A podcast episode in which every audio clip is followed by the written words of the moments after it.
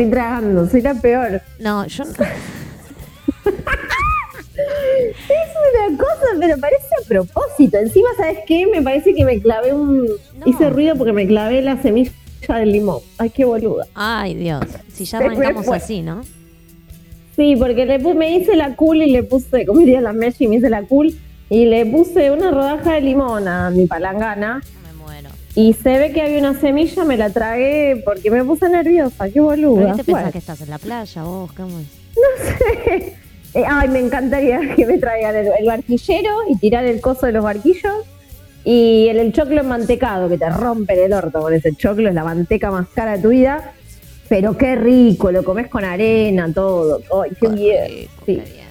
Qué rico el choclo mantecado. Mal. Eso y el barquillo. Uy, el barquillo con Y el de barquillo solo, ¿eh? No le, pongo, no le ponía ni dulce de leche yo. Ya era vegan de chica, ¿te das cuenta? No, con dulce de leche, barquillo con dulce de leche, va como piña, amiga. Ay, no, a mí me encanta el barquillo solo. Bueno, de hecho, cuando me mandan cucuruchos, cuando pido helado, y por ahí pido seis cucuruchos, eh, los, que, los dos, que no se comen ellos dos, yo me los como solos. Los amo. Con el mate. Ay, qué cosa más rica. Quiero conseguir barquillos ahora. Tengo Ahora ir que conseguir barquillo. Ahora tengo que ir a una galletitería mañana a buscar barquillos.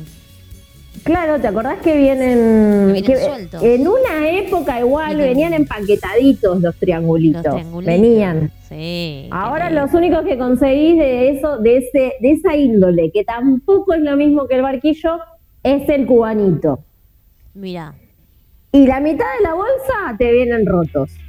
Eh, pero, pero hay un truco muy lindo, que es que todo lo roto lo metes en una, un copón o, o en un bowl. claro. le mandás el dulce de leche y te lo vas comiendo como si fuera un dulce de leche crocante. Divino. Hermoso. Gorduras. Hermoso, ¿viste? Hermoso, hermoso, qué rico aparte. Y si tenés Qué rico, helado bueno. más todavía, porque viste, le mandás Si los tenés pedacitos. helado. Pero viste que tenés que hacerlo rápido. Rápido porque si se moja se pone húmedo. Sí, y se pierde el, el crocantito. Se pierde el crocante. Eso tiene que ser lo primero. Claro, Es como lo primero que metes, listo, adentro. adentro. Siempre lo primero. Lo pri- bueno, bueno. Claro, es verdad. Bueno. se- son analogías. Son analogías. No sé por qué te fuiste ahí, pero bueno, está bien. Yo venía re tranquila, tipo hablando de la niñez, Porque el siempre, choclo. pará, no, porque siempre El- me la dejas picando, boludo. Siempre, siempre te mandas alguna que me la deja ahí picando. Más allá de esto, le damos la bienvenida a todos y obviamente, ¿qué vamos a pedir? Que se empiecen a reportar. Así que se reportan al Empiécense a reportar. Eh, eh, por favor, estén atentos a las, a las consignas. Por la favor. gente no nos da pelota con las No, consignas. es un montón lo que está A diciendo. mí ya me cansan, o sea, de verdad No. que. Nadie le da bola a las consignas. Uno hace una pregunta y es como si pasara un tren. No, no, así no. No se puede, Así no. se puede así, Mabel. Escucha una cosa. No, ¿Se reportan? Ta, ta, ta, ta, ta, corten. ¿Se reportan? ¿Mandamos el teléfono para que se reporten? Mándame el teléfono. Te mando por el favor. teléfono, escucha. Mandanos un mensaje al 15 25 91 01 93. Umbral Radio te está escuchando. Exactamente, a ese numerito nos mandan ahí los mensajitos, nos pueden empezar a mandar las consultas del tarot para el final del programa. Claro, ¿viste? decir que nos mandaran otra cosa más hot. No, ahí Acá- es- a esa línea no. Fotos ahí no, ¿no? Los- las nudes ahí no van. Sí, lo que quieran. Acá pueden mandar lo que quieran porque es un Ah, bueno, WhatsApp, yo cualquier cosa te las mando. Por favor, si es algo potable. No le alcanza con lo que tiene, señora, ¿qué le pasa? Me Bueno. gusta, me gusta. Ay, ahora ya veo que nos empiezan a mandar pijas y no, nos No, mandan no. nada de lo que pedimos. No sé nada de lo que pedimos y Es eso seguro nos lo van a mandar. Vas a ver. ¿eh? Es un montón lo que acabas de decir. Es un montón. Es un montón lo que acabamos Porque de la decir. gente cuando es anónima es anónima y se hace la viva. Es un montón, es un montón. Le mandamos un beso a la gente de Córdoba, las chacras que ya se reportó ahí, Marita, le mandamos un beso que nos está escuchando. Las chicas del puente, que siempre nos están haciendo el aguante. Bien, Muy ¿eh? bien. me gusta. Me gusta que las chicas del puente ahí se, se sumen a Caballera de Espada, que les va a gustar mucho el programa de hoy. porque Muy bien. ellas hablan mucho de estas cosas. Este, así que el programa de hoy sabemos que les va a gustar mucho a las chicas. El resto se empieza a reportar, obvio, se va a empezar a reportar de a poquito, ya sabemos cómo funcionan. De a poco. En un ratito se vienen las chicas, viene Flor, viene Barbie. Hoy tenemos una carta del tarot que se llama La Justicia, para contarle Sí. quién es. Pero, Sí, tenemos, eh, tenemos una carta eh, muy arquetípica ahí hoy. Y justo viene el tema. y justo viene el tema, por eso Y también justo viene el tema de hoy. hicimos todo este enganche hermoso para nuestros, nuestras oyentes y nuestros oyentes y nuestros Los oyentes. nuestros oyentes. Y nuestros oyentes. Nuestros oyentes queda como rupestre, no sé. Son otra cosa. Nuestros oyentes. No, Es muy como del chaqueño para vecino. Eh, sí, sí, sí, me, me pareció que iba a re típicamente. Después vamos a explicar esa carta. También vamos a decir para los que les gusta el tarot que en, en esa posición, en la carta número 8, desde que venimos haciendo esta seccioncita con Flor de, de ponerle música a la carta, sí, o a la energía, ¿no? También, como lo quieran ver. Eh, en la carta número 8, según, según un tarot, es la justicia y según otro es eh, la fuerza. Están cambiadas ahí en el tarot de Rider, en el tarot del Pixie, vamos a decir. Están, el 8 representa la fuerza y, y bueno, en Marsella, que es básicamente en donde nos estamos anclando y nos pareció con Flor que íbamos las dos para ese lado, eh, el 8 es la justicia. Y son igual los arquetipos de mujeres power y, y también, nada, ligado a lo que vamos a hablar hoy, un poco es este arquetipo como materno, ¿no? Que no tiene que ver simplemente con la genitalidad femenina, sino No. con el arquetipo. exacto. Se reporta Yami, así que le mandamos un beso a Yami que se acaba de Ay, reportar. amo, Yami. ¿Cumplió años Yami? ¿O cumple hoy años? ¿Cumplió o cumple? No, su hermana cumple Ah, hoy, ok, hoy, que- Le es otra mandamos- preciosa como ella. Le mandamos un beso entonces a la hermana de Yami que cumple añitos Sí, también. sí. Exacto. Bueno, Pau, hoy dijimos que teníamos Bueno, un programa medio así como chuc, chuc, chuc, chuc, condimento. Chucu chucu. Sí, dijimos que íbamos a romper el hielo con guachadas, porque la verdad que tanto Scorpio que nos nombró Barbie dijimos, ah, dale, hablemos de, de maldades. Yo venía juntando un montón de maldades. Hermoso. Sí, porque uno hace maldades. Eh, y no entiendo por qué no respetan la consigna. Es como cuando vas al colegio y te dicen, no y te ponen, no te voy a puntuar porque no respetaste la consigna. Eso a mí me molesta. No respeta la consigna. Bueno, yo las voy a decir igual, porque yo ya hoy iba a hacer un sincericidio de mi Obvio. persona. Yo quería saber maldades. Esa que vos contaste me gustó mucho. La eh, mía. Fuera, fuera de cámara, pues yo se lo vivo haciendo a los nenes, eso de asustarlos. Pero esto es porque yo soy muy cagona. Las personas que han vivido conmigo saben que cualquier pelotudez que hacen, me cago en las patas y pego grito, y me gusta ahora hacérselos a ellos. Claro. Eh, Yo- yo hago pero eso es naif al lado de las cosas que tengo para contar. Pero Sí, me imagino. Yo, una ingenuidad. sí. Se reportan, se reportan. Me encanta, me encanta cuando empiezan a, a reportarse. A mí, ¿sabes Hola, qué? Es como bellísimas, cuando nos tiran. es como cuando cuando tomas lista. Obvio, esto, es como, esto es como tomar lista. Esto es como Están dando el presente. Están dando el presente y dice, hola bellísimas, como todos los jueves acá haciendo el aguante, le mandamos un beso grande a Marina. La amo a Marina. Uy, hoy el tema a Marina le va a encantar. Le va a El tema encantar. maternidad vamos a tocar. Sí, vamos a tocar la maternidad. Porque en un momento, yo voy a decirte la verdad, porque Y esto no te lo blanqueé, te lo voy a blanquear ahora al aire. Upa, ay. esto es confesiones. Confesiones. Esto es una confesión. Me siento en gran, en gran Sí. hermano. Eh, eh, primero tráigame chocolates, como decía lo de gran hermano. Y segundo te voy a confesar. te voy a confesar. Eh, yo había pensado en hablar del peronismo y después dije, no, me voy a Es poner a media audiencia del culo. Es un montón. ¿Sabes qué? Me voy a meter en un terreno que, no, ¿para qué? ¿Para qué? ¿Para qué? Porque se viene el 17 de octubre. Y dije, ah, es un Claro. gran tema. El otro día escuché a Piña en la radio, como que venía, y, y yo muy prohibita, dije, no, bueno, ya fue. Y me acordé que después de lo del 17 de octubre viene el Día de la Madre. Entonces ahí fue cuando dije, ah, Chan.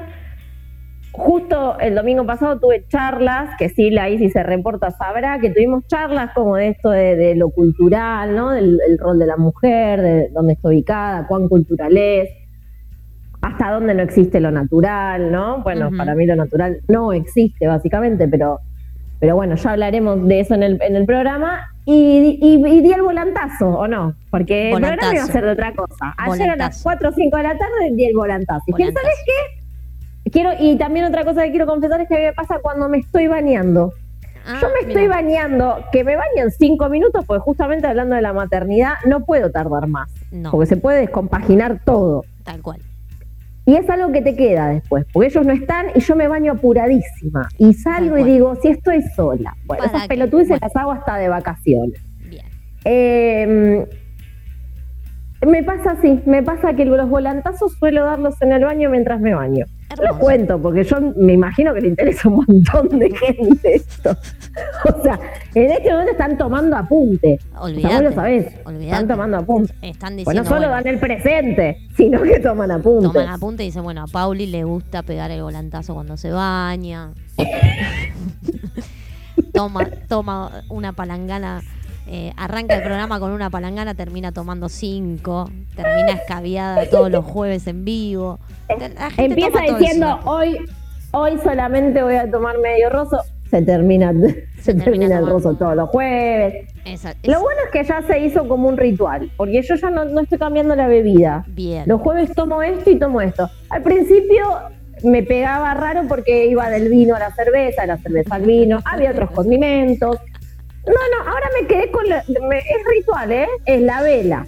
Es ritual. El saumo, la planta, las piedras, el tarot y la palangana. Y la palangana, obvio, no puede faltar. Y no sabes, porque tenés que ver, todo está dentro del paño. Que el paño ya, parece un mantel, porque un poco más le faltan mías. o sea, agradecé que no comí nunca acá arriba porque ya es un mantel de una, de una tratoría italiana, básicamente. Es un montón, es un montón. Pero bueno, eh, hoy vamos a hablar de guachadas. Una de las guachadas que yo le, conté a Pauli que suelo hacer eh, acá en casa. Soy muy naif. Yo le dije a Pauli, yo soy re naif para hacer guachadas. No, no sé hacer maldades, por decir una, una manera. Pero eh, la persona con la que convivo lo considera que es una maldad lo que le hago. Este, entonces, como esa persona considera que eso sí es una maldad, voy a contar. Normalmente vivo con, yo vivo con mi pareja, mi mujer, y siempre se asusta. Se asusta. Es como yo. De hecho, estamos limpiando y por ahí está la música fuerte y yo aparezco, pero no, sin ninguna intención de asustar. Y por ahí ella está muy concentrada en lo que está haciendo y. Yo, soy, yo soy igual. Claro. Pero cuando hago la guachada, que sí se la hago con la intención, el grito que pega es como que te deja sordo, es descomunal. Sí, sí, descomunal. Yo hago lo mismo. Y hago esas cosas de que, bueno, se está bañando y, le, y, sale de la ducha y por ahí le abro de golpe la puerta o entro despacito y me, me, le paro atrás. Entonces cuando se da vuelta me encuentra ahí sorpresivamente y pega el grito. Hermoso, hermoso. Hablando de la, justo volviendo al tema de la maternidad, la otra vez me puse muy feliz en la cuarentena porque bajé a buscar algo y cuando subí estaba todo apagado y abrí la puerta y me salieron los cuatro a asustarme y dije, bien, bien, estoy criando gente como la gente. Así hay que criar a los chicos. O sea, me hicieron lo mismo que les hago yo y me puse muy feliz. Primero que pegué un grito casi largo, lo que me habían traído, que creo que era comida a la mierda. Eh, pero después la verdad que me puse muy bien, porque viste que le aprendí súper al maestro. Obvio, siempre. Y, yo tengo muchas muchas malas de chica. De ahora de grande eh, no soy tan mala, pero de chica fui muy mala. Mira. Y el otro día, hablando, hablando, me acordé de algo que yo hacía que es nefasto, ¿eh? Yo, ah, yo creo que sí. Espero que no nos estén escuchando fuerzas policiales porque me vienen a buscar. Es un montón. Eh, yo estaba muy indignada cuando nació mi hermano, porque realmente yo quería un hermano, quería un hermano, quería un hermano, quería un hermano, y ya después cuando vino yo ya tenía 10 años, ya un poco más estaba para ir a matiné, ¿entendés? Ya no quería un nenito. Y bueno, es así la vida. Entonces ahí ya me molestaba un poco el chico. Ajá. Y lloraba, y lloraba, bueno, nada, bebé, obvio, normal. Claramente. La cuestión es que cuando empieza, bueno, tengo varias. Cuando era muy chiquito, pasaba, lo pellizcaba hacía que llore y decía, Hermoso. ay, cómo molesta este chico, ay, qué pesado. Hija de puta. Después una, un poquito más ya más subidita de tono, fue que le tiré eh, talco en la cara. Casi lo ahogo, casi lo mato, le tiré sí, el talco que le pones en el culo, se lo tiré en la cara a ver qué pasaba. No. Y después la otra que me acordé el otro día, que es fuertísima, es que cuando tenía un año y pico, ponele, que todavía era chiquito, pero no hablaba tanto, pero, no- Claro. pero, pero ya se daba cuenta y, te- y era consciente de lo que vos le explicabas, ejercí una maldad fuerte acá. Acá, Ajá. acá tengo que, voy a hacer un mea culpa acá. Y lo agarraba y le decía como, tipo todo, todo bajito, ¿no? En clima, cuando obviamente mis abuelos nos cuidaban y estaban lejos. Mis abuelos y mis viejos estaban laburando y mis viejos llegaban a la noche, tipo nueve, ponele. Entonces se iban mis abuelos, re- tipo recambio, y cenábamos con mis viejos. Claro. Entonces yo le decía, ahora cuando venga papá y mamá, No. yo a vos te voy a meter en el horno No. te voy a sí sí te voy a cocinar con papas no todo todo todo todo ah, es repulsivo. Con papas le decía con morrón con cebolla todo despacito además en un tono de thriller no en un tono de película de Freddy Krueger. Eh, y cuando vengan papá y mamá y te estén comiendo una vez que hayan terminado el plato les voy a decir ¿sabes a quién te comiste? Juan Manuel. Y mi hermano cada vez chiquito iba abriendo más y más y más los ojos hasta que se largaba en un llanto voraz. Y mi abuela venía corriendo y le decía, es infumable, o sea, no para de llorar este pibe. Era una mierda.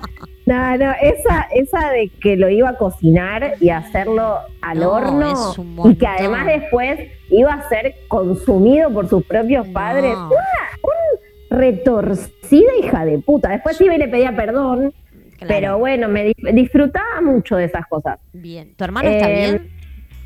Mi hermano, no sé, No, porque- no sé. Un trauma el pibe. Un trauma. Yo le dije una vez eso y me dijo que no se acordaba. Eh, pero Ah, bueno, bueno. en algún lugar le habrá quedado. Y, Lo el- bloqueó, y lo después el otro día, sí, me acordé de una que sí hice de mayorcita. Hay dos que hice de más grande. Una con unas amigas de ponerle una toallita usada eh, pegada No. en la puerta del auto a una profesora que detestábamos. No. Sí. Y además verlo, verlo desde mi, desde la ventana de mi casa, porque la ventana de mi casa daba enfrente al colegio. O sea, vimos todo el espectáculo, vimos sus caras, todo.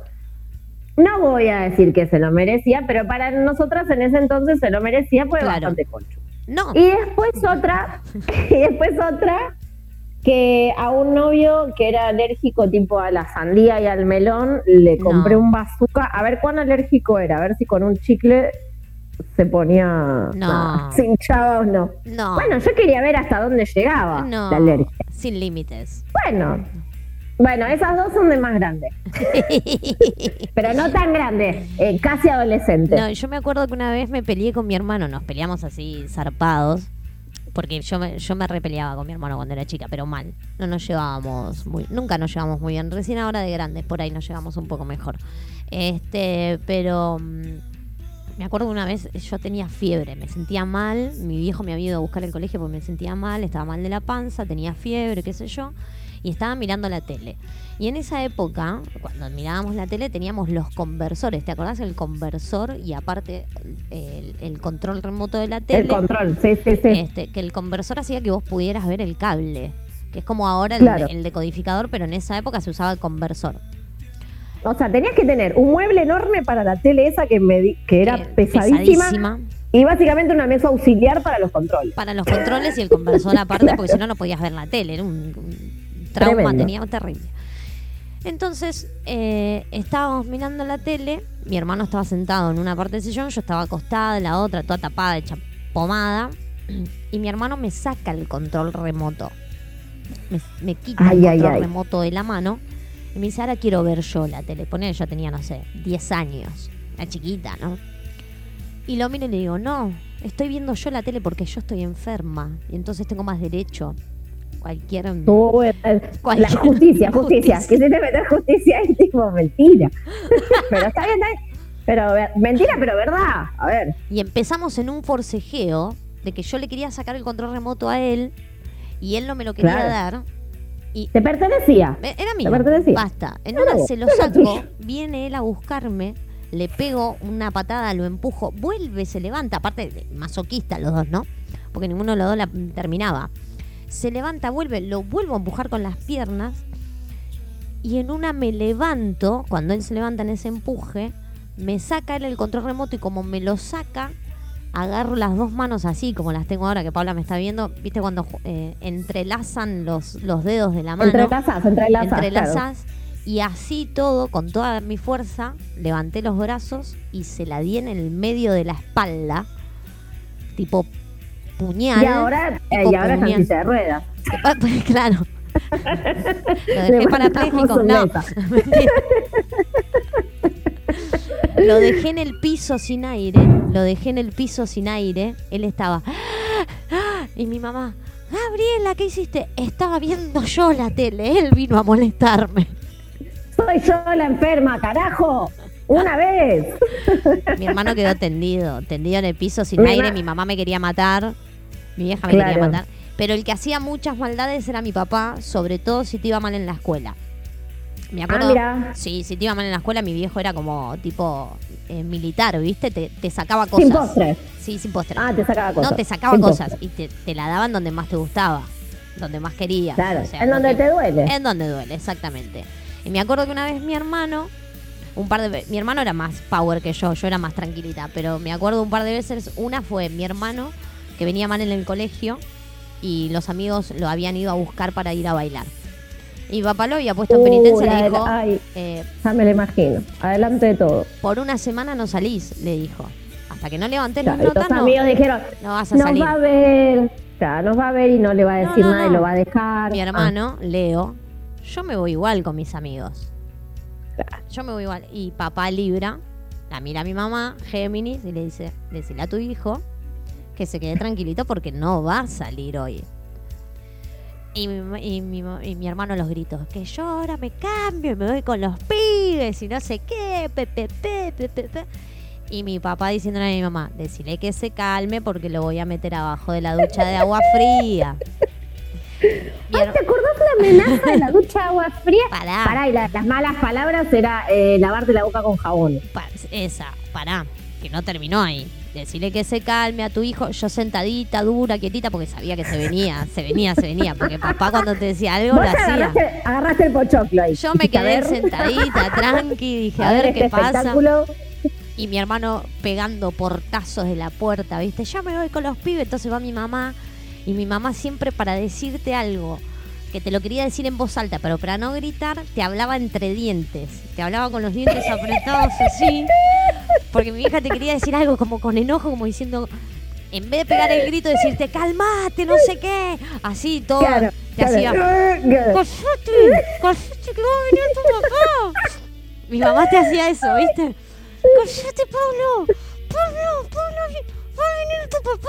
Le hacía, ¿viste? Con los dientes apretados. Y mi hermana, no me importa, ya me vinieron a buscar las chicas, ahora me voy a cambiar, me voy a ir. Y en una se levanta mi papá de la silla, lo va a buscar, lo caza, porque era, era una presa en ese momento, era el, zorro cazando su presa. Fue. Lo cazó de los dos hombros, lo arrastró hasta la ducha, le abrió la ducha de agua fría, lo metió abajo y le dijo, calmate porque te dije que vos no vas a salir. Lo metió, ¿eh? Ay. Literal, lo metió abajo eh, con la ropa, con todo listo él para irse. Lo metió abajo de la ducha de agua fría y mi hermano, mamá, mamá. Estaba mi herma- 12 años tenía mi hermano. Mamá, mamá. Y mi mamá, te dije, te dije que iba a venir papá, te dije, ¿por qué no me hiciste caso? ¿Viste? Y mi papá, Ay, no, y mi papá diciéndole a mi mamá, vos andate, deja de defenderlo, hasta que no levante las materias no va a salir. Ay, no, no, no. Y así bueno, ahí, te- empapado. ahí tenemos otro tema de las maternidades. ¿viste? Así Como- empapado. Ay, empapado, lo sacó y lo metió dentro de la pieza y le dijo, te vas a quedar acá y hasta que no levantás las materias no salís. Claro, Era claro. Sí, era, era el mecanismo, era como medio colimba. esa. Era hermoso. como, el- bueno, el hasta que maltrato no levantás las infantil que tuvimos era hermoso. Lo que pasa, no, lo que pasa es que por ahí otro en su lugar decía, bueno, listo, me quedo, no salgo. Olvídate. Eh. Pero empujó hasta lo último, dijo, listo. Olvídate. fue, lo voy a Pero era, mi, mi hermano era terrible. Igual mi viejo. Lo que pasa es que en esa época teníamos esta cuestión también, es una realidad. Cuando tu viejo te decía algo, era como. Eh, se hace, ¿viste? No, no, por eso yo volviendo a las maternidades, qué loco, porque ahí ya empezaba como, bueno, no- en mi casa no, yo ya creo que conté en, ot- en otros episodios, pero en mi casa eh, eh, como que yo viví una, por ahí una infancia un poquitito más progre y esas, y, y esas cosas no las viví, pero porque mis viejos eran o, o por ahí jóvenes o por ahí tenían ot- otras, otras formas, no Sí, sé, sí, y no obvio. es no, no, no es mi forma, pero hoy en día me pasa eh, esa co- no de llegar a eso, pero esa cosa de ver cómo se me plantan. Hasta, hasta el que límite, ¿no? El límite, hasta dónde juegan con la claro que paciencia. no. Y justo es el tema también un poco de hoy de que con esto de la justicia y los límites, que ayer hoy, ayer tuve un día tremendo, con eso de, de esto, ¿no? Como no, ah, no sé, te saco el, pero el teléfono es mío. Te saco el teléfono, no, pero el teléfono es mío. Pero para, para, para, para, Para, para, para. Ay, y se empieza, y se empieza a, a- bueno, más en la adolescencia, que es una edad complicada, en este, en, en- en este entorno incluso, ¿no? Como de, de pandemia y todo. Y también te hace acordar un poco esa cosa de, de esa, del pase de pelota, ¿no? Por eso digo Sí. el rol cultural de la maternidad, El como el que pone los cual. puntos es el padre, la que apaña es la madre, si el padre está poniendo el límite, el, eh, el pibe está corriendo hacia la madre o pidiéndole ayuda. Como que ahí era un- una puja de poder de adultos, ¿no? Eh, Por ahí a veces veo que muchas personas de nuestras edades vivieron toda Sí. esa puja de poder y del doble mensaje, además que es tremendo, porque ahí es donde se hace ese hueco para los niños Sí. en donde, en donde el doble mensaje también y el que uno ocupa un rol y el otro ocupa el otro y se están básicamente como nada, pujando el poder, Tal cual. hay un hueco y Hay ese hueco. hueco. el que es medio vivo lo agarra, Tal cual. lo agarra y lo destruye y, y uno no hace falta que sea Einstein para a esa edad entender en dónde está esa falla. Obvio. Y es muy complejo todo ese tema. Y no Re. digo que sea que sea rol eh, padre, madre, sine qua non, como siempre No, digo, hablando de, vale. de la genitalidad, ¿no? Eh, a veces es el que toma más ese rol, o sea, en mi casa, por ejemplo, la más masculina era mi madre y, y mi papá era como mucho más femenino, pero Claro. pero tenemos esa cosa, como, Sí, y, sí. y también eso me parece que, que hizo esa, esa brecha de las cosas que se le cuentan a la madre y las cosas que se le cuentan al padre, ¿no? Como toda una, una edad y un una generación o varias en las que se acostumbraba a eso, ¿no? Como las cosas, tipo, no sé, las cosas de Nina se las cuentan, como esas pelotudeces eh, que no, no sé, no están buenas. A eso me refiero. Pero bueno, Me encanta porque los, los, los oyentes se reportan. Los oyentes se reportan. Ajá. ahí está. Y nos van contando guachadas que le han hecho. Me gusta. ah, no que hicieron, sino No que han hicieron, hecho. pero ahora- Eso me gusta. Pero ahora que Ah, nosotras ah, contamos las nuestras, caen, caen las guachadas. siempre. Cuando yo ya estoy para otra cosa, ahora le damos No, bola a la caen las guachadas. Pero No, pará, pará porque, pará, porque ahora se, ahora se sumó Barbie. Se acaba de sumar Bien, Barbie a la reunión. Barbie. Así que la metemos a Barbie también un poco con el tema de la maternidad y las guachadas. Que, que Barbie nos cuente alguna guachada, porque Barbie se habrá mandado Me algunas gusta. cuantas, porque Barbie se hace la santita, pero es terrible, mirá esa cara. Ya se sí, está tapando sí, la cara, ya se está tapando la cara. Pará, pará, yo voy a meter un parate. Hablando de guachada, yo Sí. tengo estos cuatro que, que están en una batalla campal, Hermoso.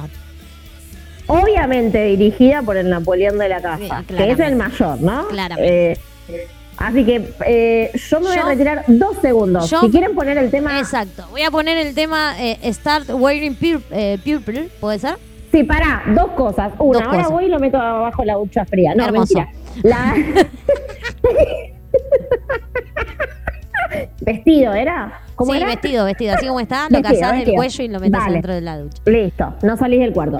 No, iba a decir, ese tema lo elegí, una Sí. pelotudez total, esto que voy a decir. No importa. Pero este tema lo elegí porque esta semana terminé de ver, terminamos de ver una serie que se llama Oktoberfest, Ajá.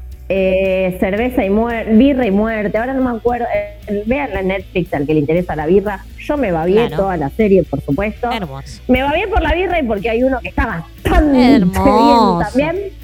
No, y, y tienen una música muy así y cada vez que aparecía la presentación me acordaba de Gogol, así que nada, el que quiera ver esa serie, el, que, el birrero que le cope la historia del Hermosísimo. Oktoberfest, está buena.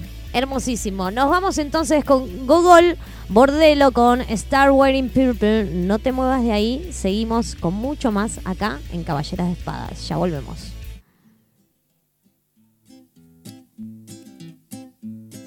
Start wearing purple, wearing purple. Start wearing purple for me now.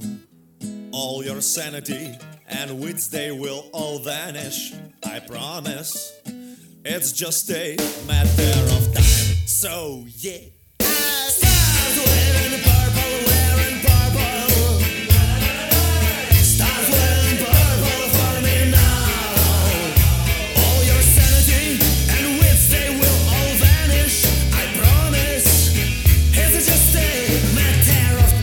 I know you since you were a 20. I was 20 and thought that some years from now,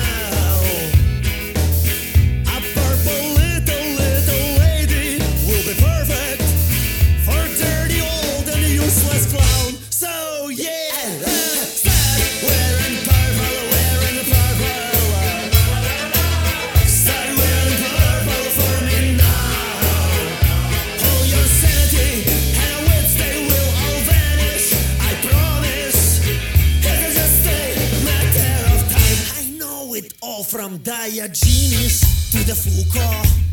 From Ложечкин до паспорту. И я клянусь, обоссав два пальца, что ты, а? Что музыка пошла от звука в. Start wearing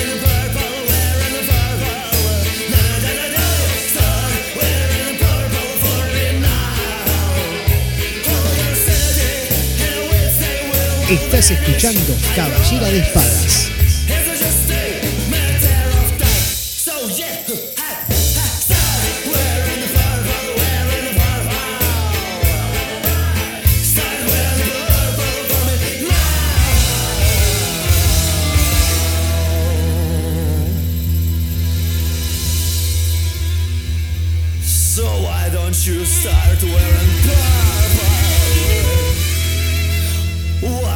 Why don't you start wearing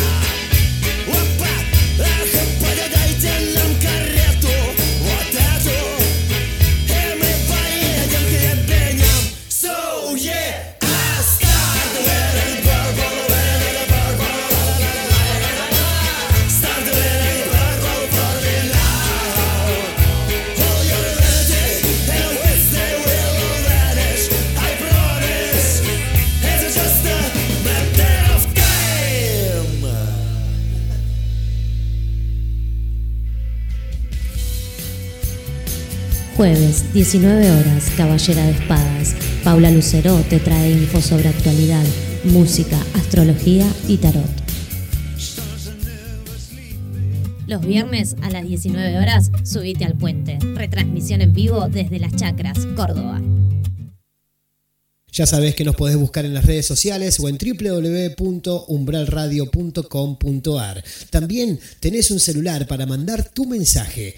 15 25 91 01 93. Todos los lunes, los miércoles y viernes, de 17 a 19 horas, estás escuchando El Visor, una mirada distinta.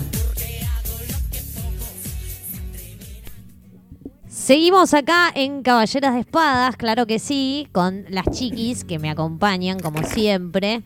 La, la mater de las mater, que es eh, nuestra Paula Lucero, y nos acompaña Barbie. Como escucharán, esos matando. hielos. Acá se estaban matando, tuve que ser referí, más o menos. Ah, hermoso todo. No, pero tipo en juego, pero no.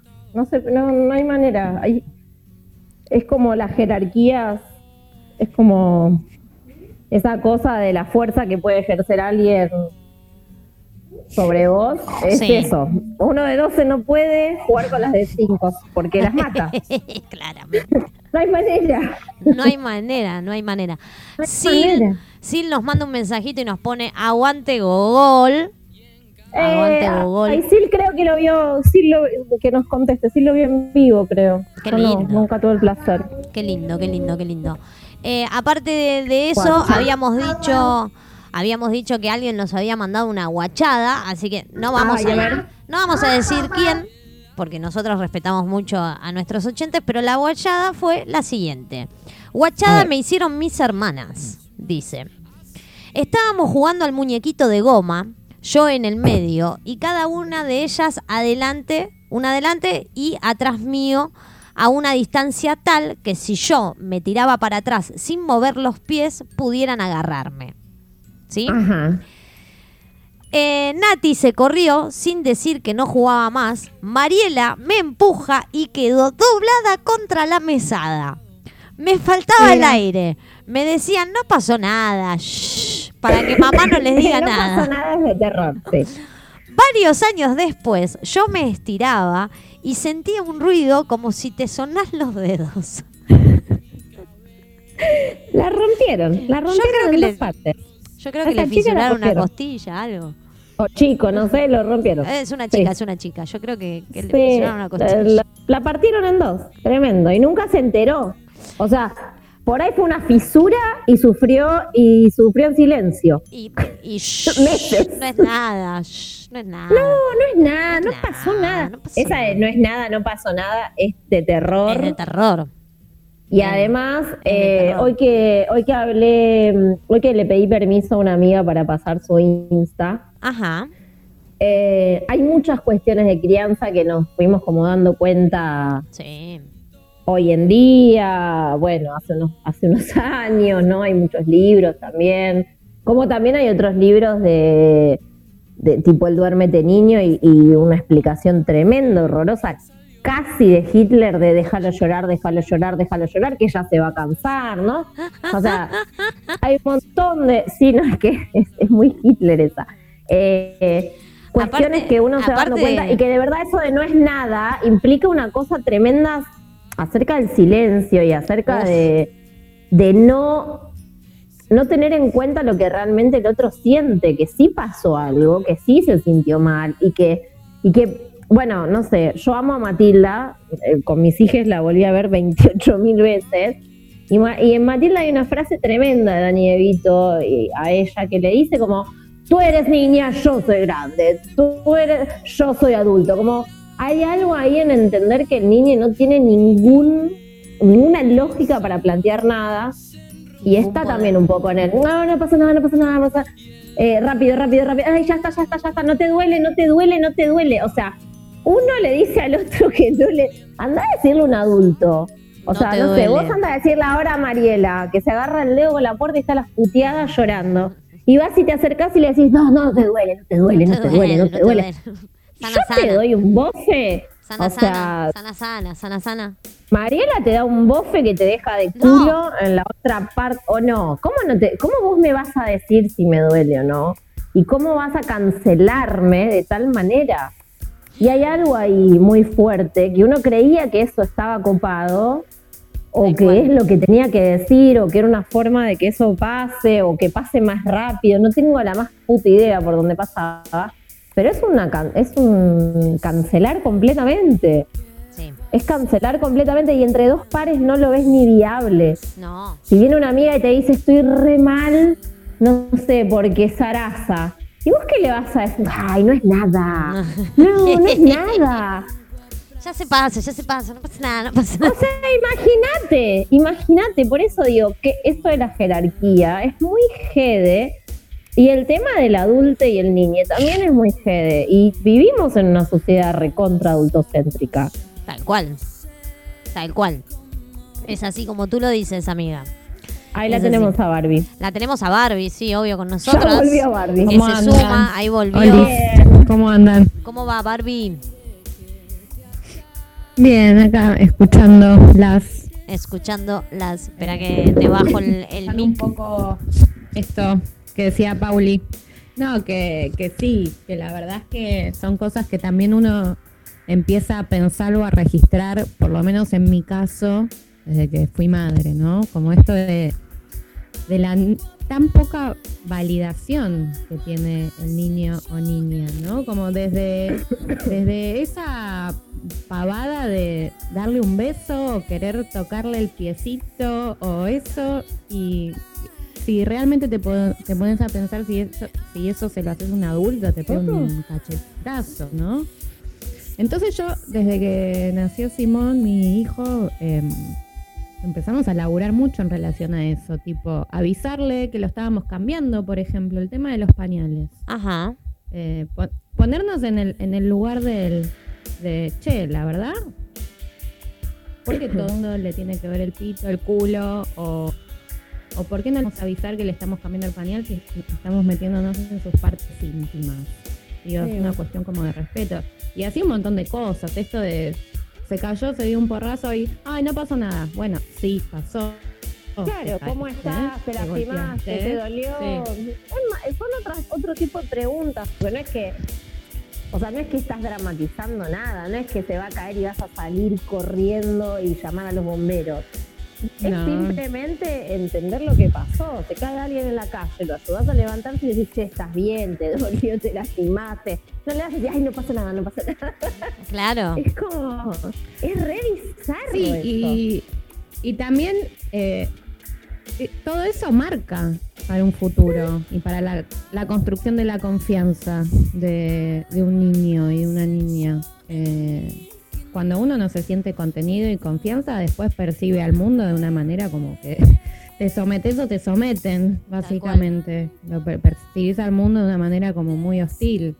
Y eso se revé y se relabura también mucho. Bueno, hay muchas formas de, de- de leer una carta, ¿no? Obviamente, cada astrólogo, astróloga tendrá su, su manera, pero yo laburo mucho viendo todas esas cuestiones también, digamos, de, de- de la raíz, de, de dónde viene cada, cada cosa, de qué pasó. Sí. Bueno, acá, acá tengo algo Mamá, pequeño. papá. Y, la- y también a veces, em, va, no sé, a mí me pasó, y por ahí por mi infancia lo tengo como muy, como muy incorporado, pero eh, hay algo de las cosas por su nombre, como las cosas por su nombre.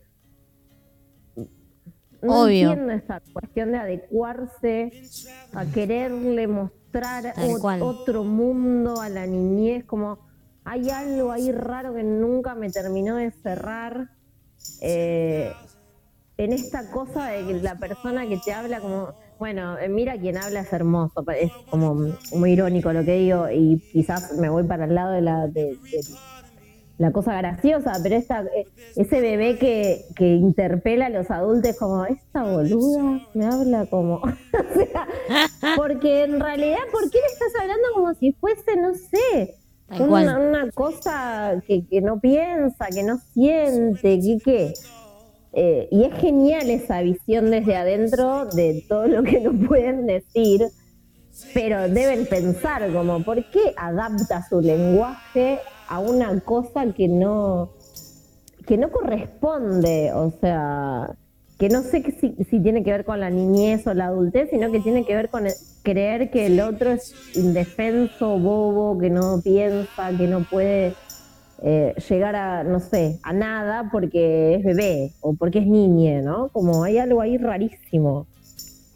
Sí, Sí, y también eh, el temita de, de que uno quizás cuando piensa en tener hijos, eh, no sé, se lo imagina de una forma y de repente te llega el hijo y, y bueno, también hay que amoldar expectativas y aprender a mirar al, al hijo que vino al mundo a enseñarte, ¿viste? Como eh, no querer transformarlo en lo que vos imaginaste que, que iba a ser, poder verlo, ¿no?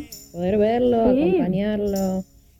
Eh, eso pasa mucho también y lo veo, lo veo hasta incluso en, en ámbitos y en, y en gente súper, entre comillas, desconstruida, ¿viste? Como súper piola y qué sé yo, ¿viste? Que, que, que tiene una incapacidad muy grosa de ver a sus hijos y de decir, che, bueno, a ver, ¿qué, qué me está tratando de demostrar esta personita, no? Como... Sí.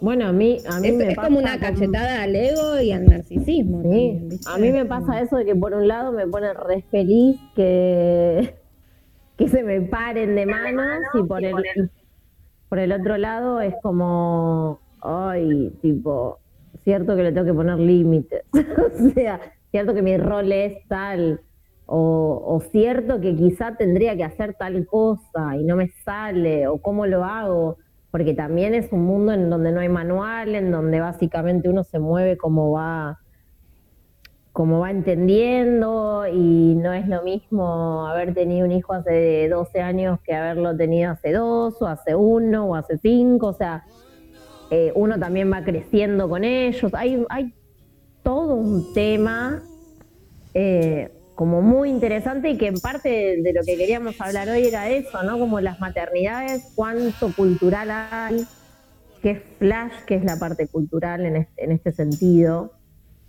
de- del rol que se nos adjudica, de la compañía, o sea, del rol que se nos adjudica en contraposición incluso con el hombre, que por suerte hoy en día, o sea, yo nada, conozco parejas de dos mujeres, conozco parejas de hombre, mujer y hombre que ya no, ya ni siquiera pertenece a, la, a, la- a ser varón, sino que, que son dos mujeres y uno es varón, pero que sí son mujer. O sea, tengo un montón de, situaciones en donde uno se puede situar, pero quiero decir, este rol de lo materno-paterno para la crianza, recién ahora veo que se está como desarmando un poco.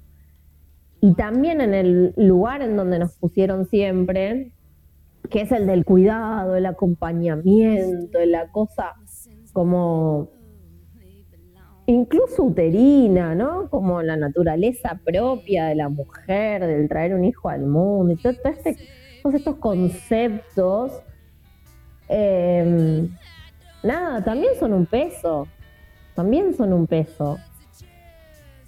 sí. Ah, y- eso sumaré la crianza que cada uno tuvo, ¿no? Por Y a eso- supuesto, y, y las vivencias. Obvio, y a eso sumale también esta cuestión de te casaste, tenés que tener hijos, tenés que, como que todo lo que te van poniendo y todas esas supuestas metas a alcanzar, porque eso es lo que te hace feliz también, ¿no?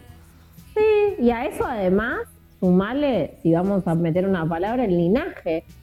Porque uno hace lo que puede con lo que tiene.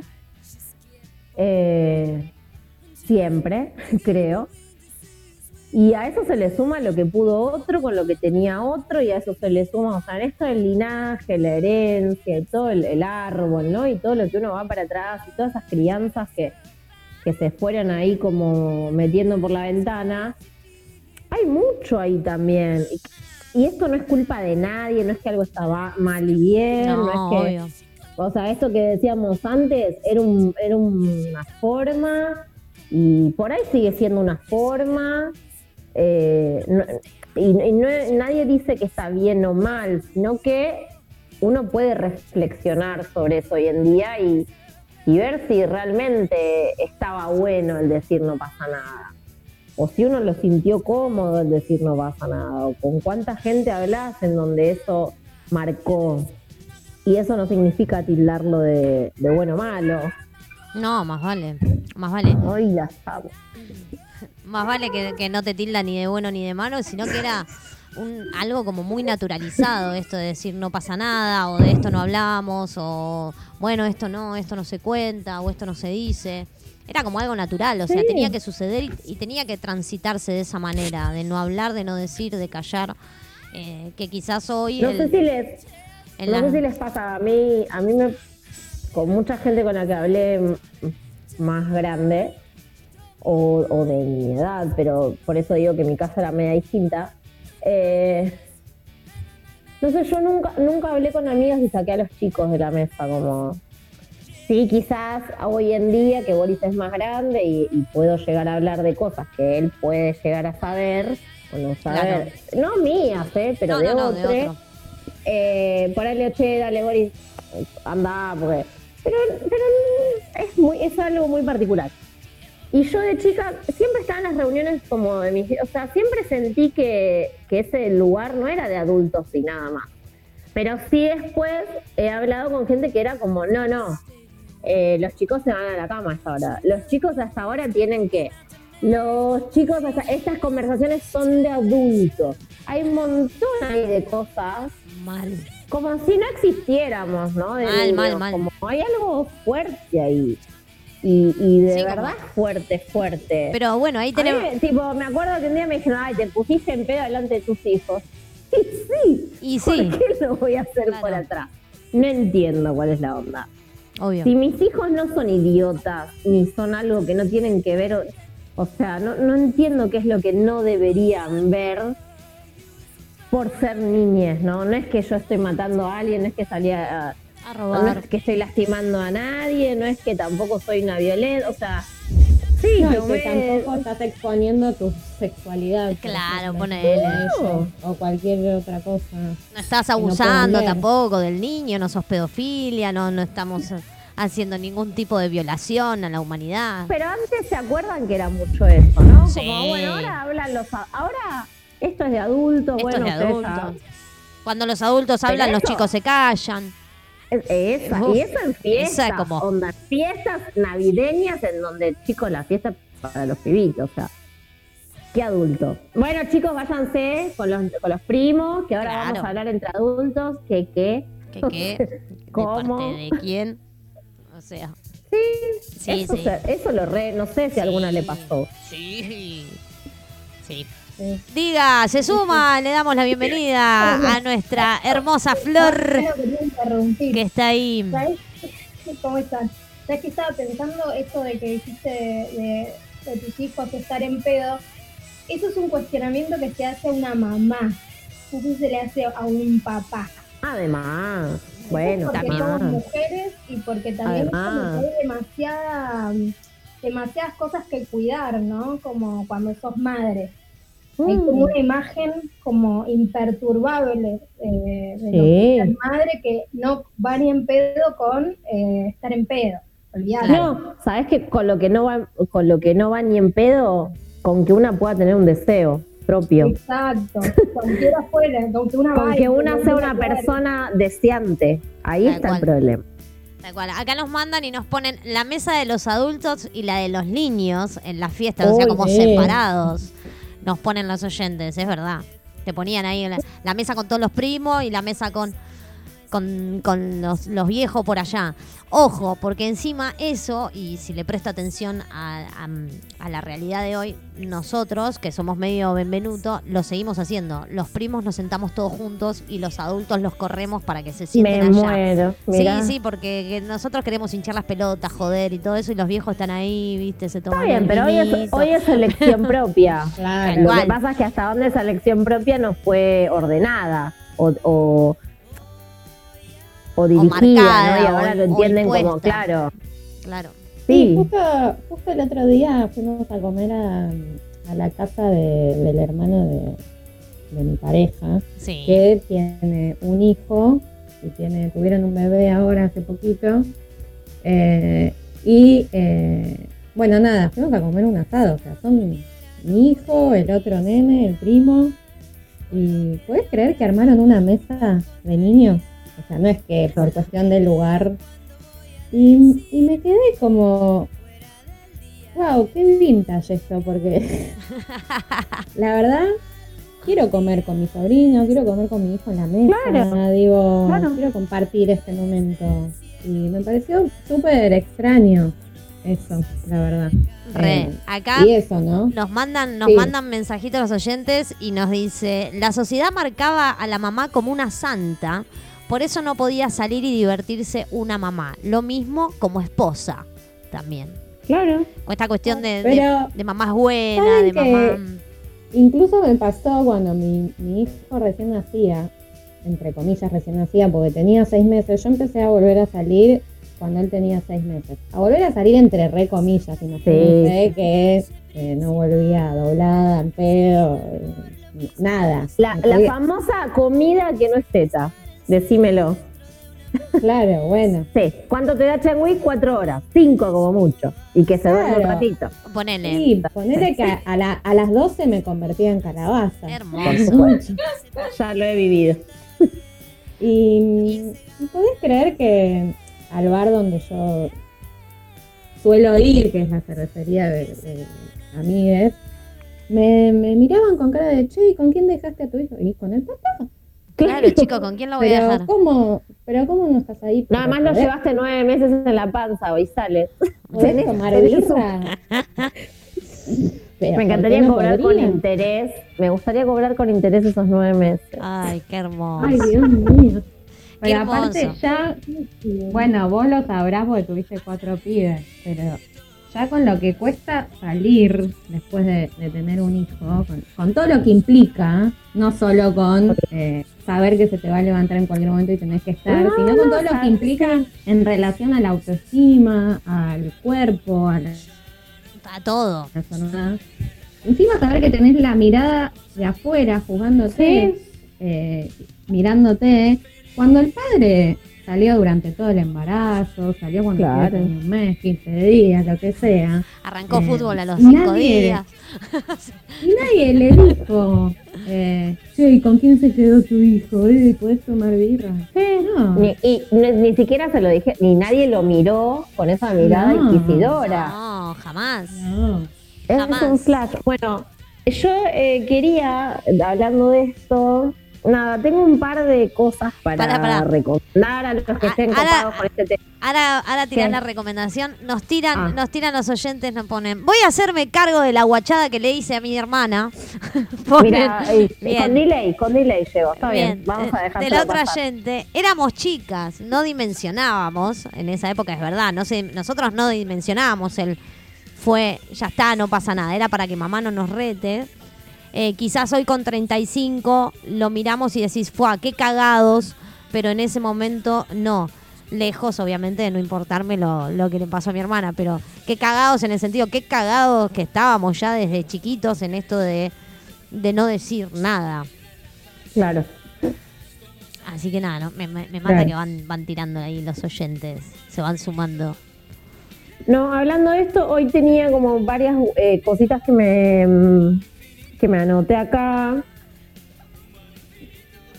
Hay gente que por ahí no le gusta leer y es recontraválido, pero me parece que en la modernidad hay algo genialísimo del Instagram y de, lo- y- y de las cuestiones sociales, que quizás en un post y nada más obtuviste un montón de cosas, ¿no? El, el leer no es leer un libro y nada más. Tal cual. Eh, hay gente que lee los diarios todos los domingos y siente que está informado. O sea, el leer no es sine qua de tener que leerse ni una enciclopedia, ni la Odisea, ni la Iliada, ni, ni nada. Así que voy a recomendar a alguien que amo para hablar de maternidad, que es Violeta Vázquez, que googleenla, tiene un Instagram increíble y entre sus libros, a mí me encanta Ensambladas, que es para es ensambladas todo tipo de familias, que habla un poco de la modernidad y cómo, cómo nos ensamblamos hoy en día. Tiene muchos libros, Leche de Madre, Leona, etcétera. Y hay uno que ha, bueno, Dar la Teta, que es precioso. Y, y hay uno que dice Basta de repetir la historia familiar, que es uno de mis libros favoritos de ella. Pero si no tienen ganas de leer esos libros, agréguenla en Instagram. Tiene posts muy, muy, muy interesantes. Después quería dejar una doula amiga que es lo más, que se llama del útero a la teta, el Instagram, para que si alguno está en esa transición y tiene interés en esto de la crianza, la, la pueda agregar a Nati. Es del útero a la teta todo junto. Eh, y después hoy pensé también mucho cuando me estaba bañando, cuando doy los Hermoso. volantazos justo antes del programa, en Juan Esclar, que escribe un montón desde un lugar masculino, pero de la materpaternidad, como algo muy cotidiano, que vos, Barbie, seguro que lo tenés. Es Juan Esclar, es S-K-L-A-R. Para tener como también un lugar, porque si no estamos siempre hablando de mujeres, ¿no? Y no sé Exacto. si está tan bueno. Ah, está bueno. Eh, La, la diversidad siempre es muy linda. Por eso, si alguno lo quiere agregar, agréguenlo. Y me agregué muchas series y pelis, pero. Pero bueno, si después quieren, las paso. Exactamente. Y también le recordamos a los oyentes que al final de la página hay una botonera de 20, 50 y 100 pesos que nos ayudan mucho con esa pequeña colaboración a seguir manteniendo todo esto en el éter, como le decimos. En el letter. en el éter. Bueno, ahora que Barbie nos hable de los planetas Ah, y para, ya papa. está. Pará, no, pará. No, nos cagamos todos a trompada. Pero pará, antes de introducir la Barbie, que, que se viene la, la semana eh, planetaria y astrológica, que nos tira Barbie todos los jueves, ¿les parece si vamos a un tema? Y nos metemos ahí las cuatro. Acá me viene una llorando. Exacto, me encanta. Nos vamos a un temita, claro que sí. Seguimos acá en Caballera de Espadas. Nos vamos a escuchar Venus. Para todos ustedes, seguimos acá. Venus in, Venus in First de Velvet Under. Volvemos acá en Caballeras de Espadas.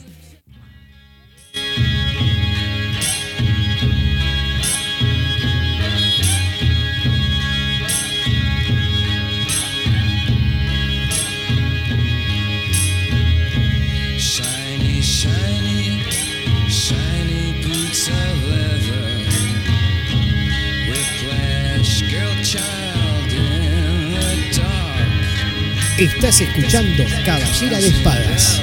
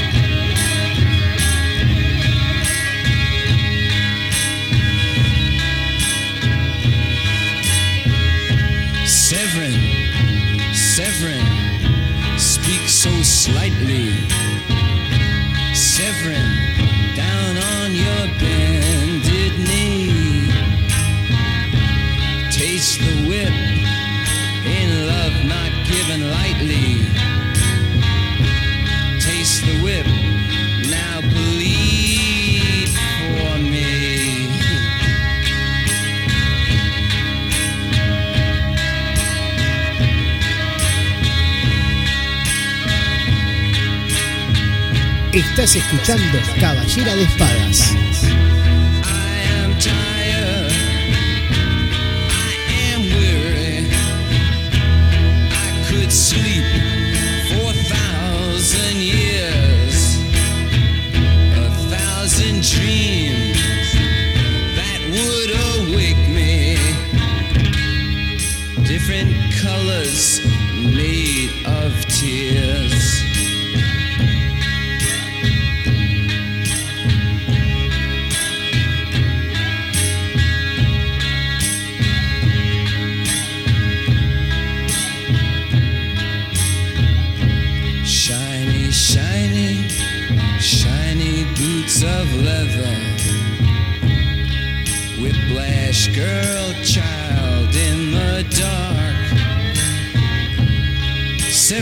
Servant, comes and bells. Please don't forsake him.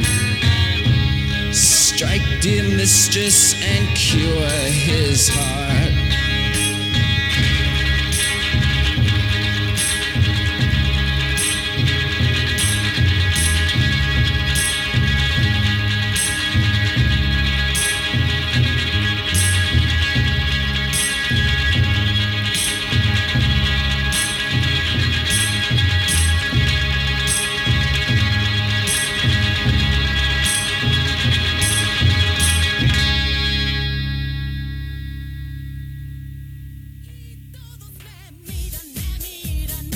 Los lunes, los miércoles y viernes de 17 a 19 horas estás escuchando El Visor, una mirada distinta.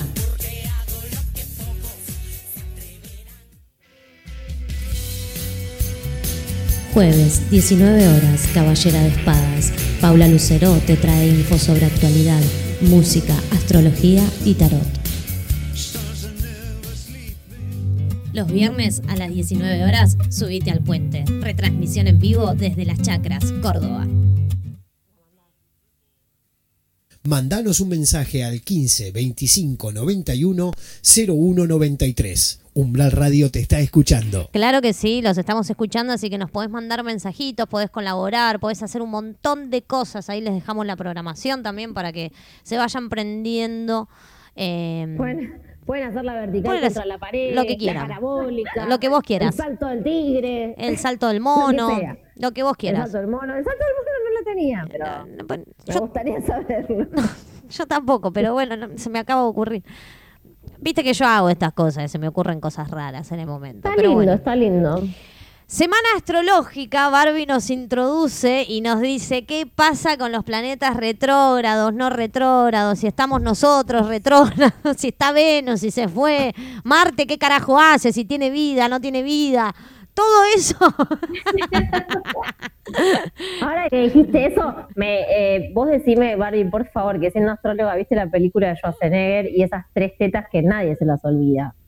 El vengador, el vengador del futuro. La amo. Florencia, por favor. Muy 80.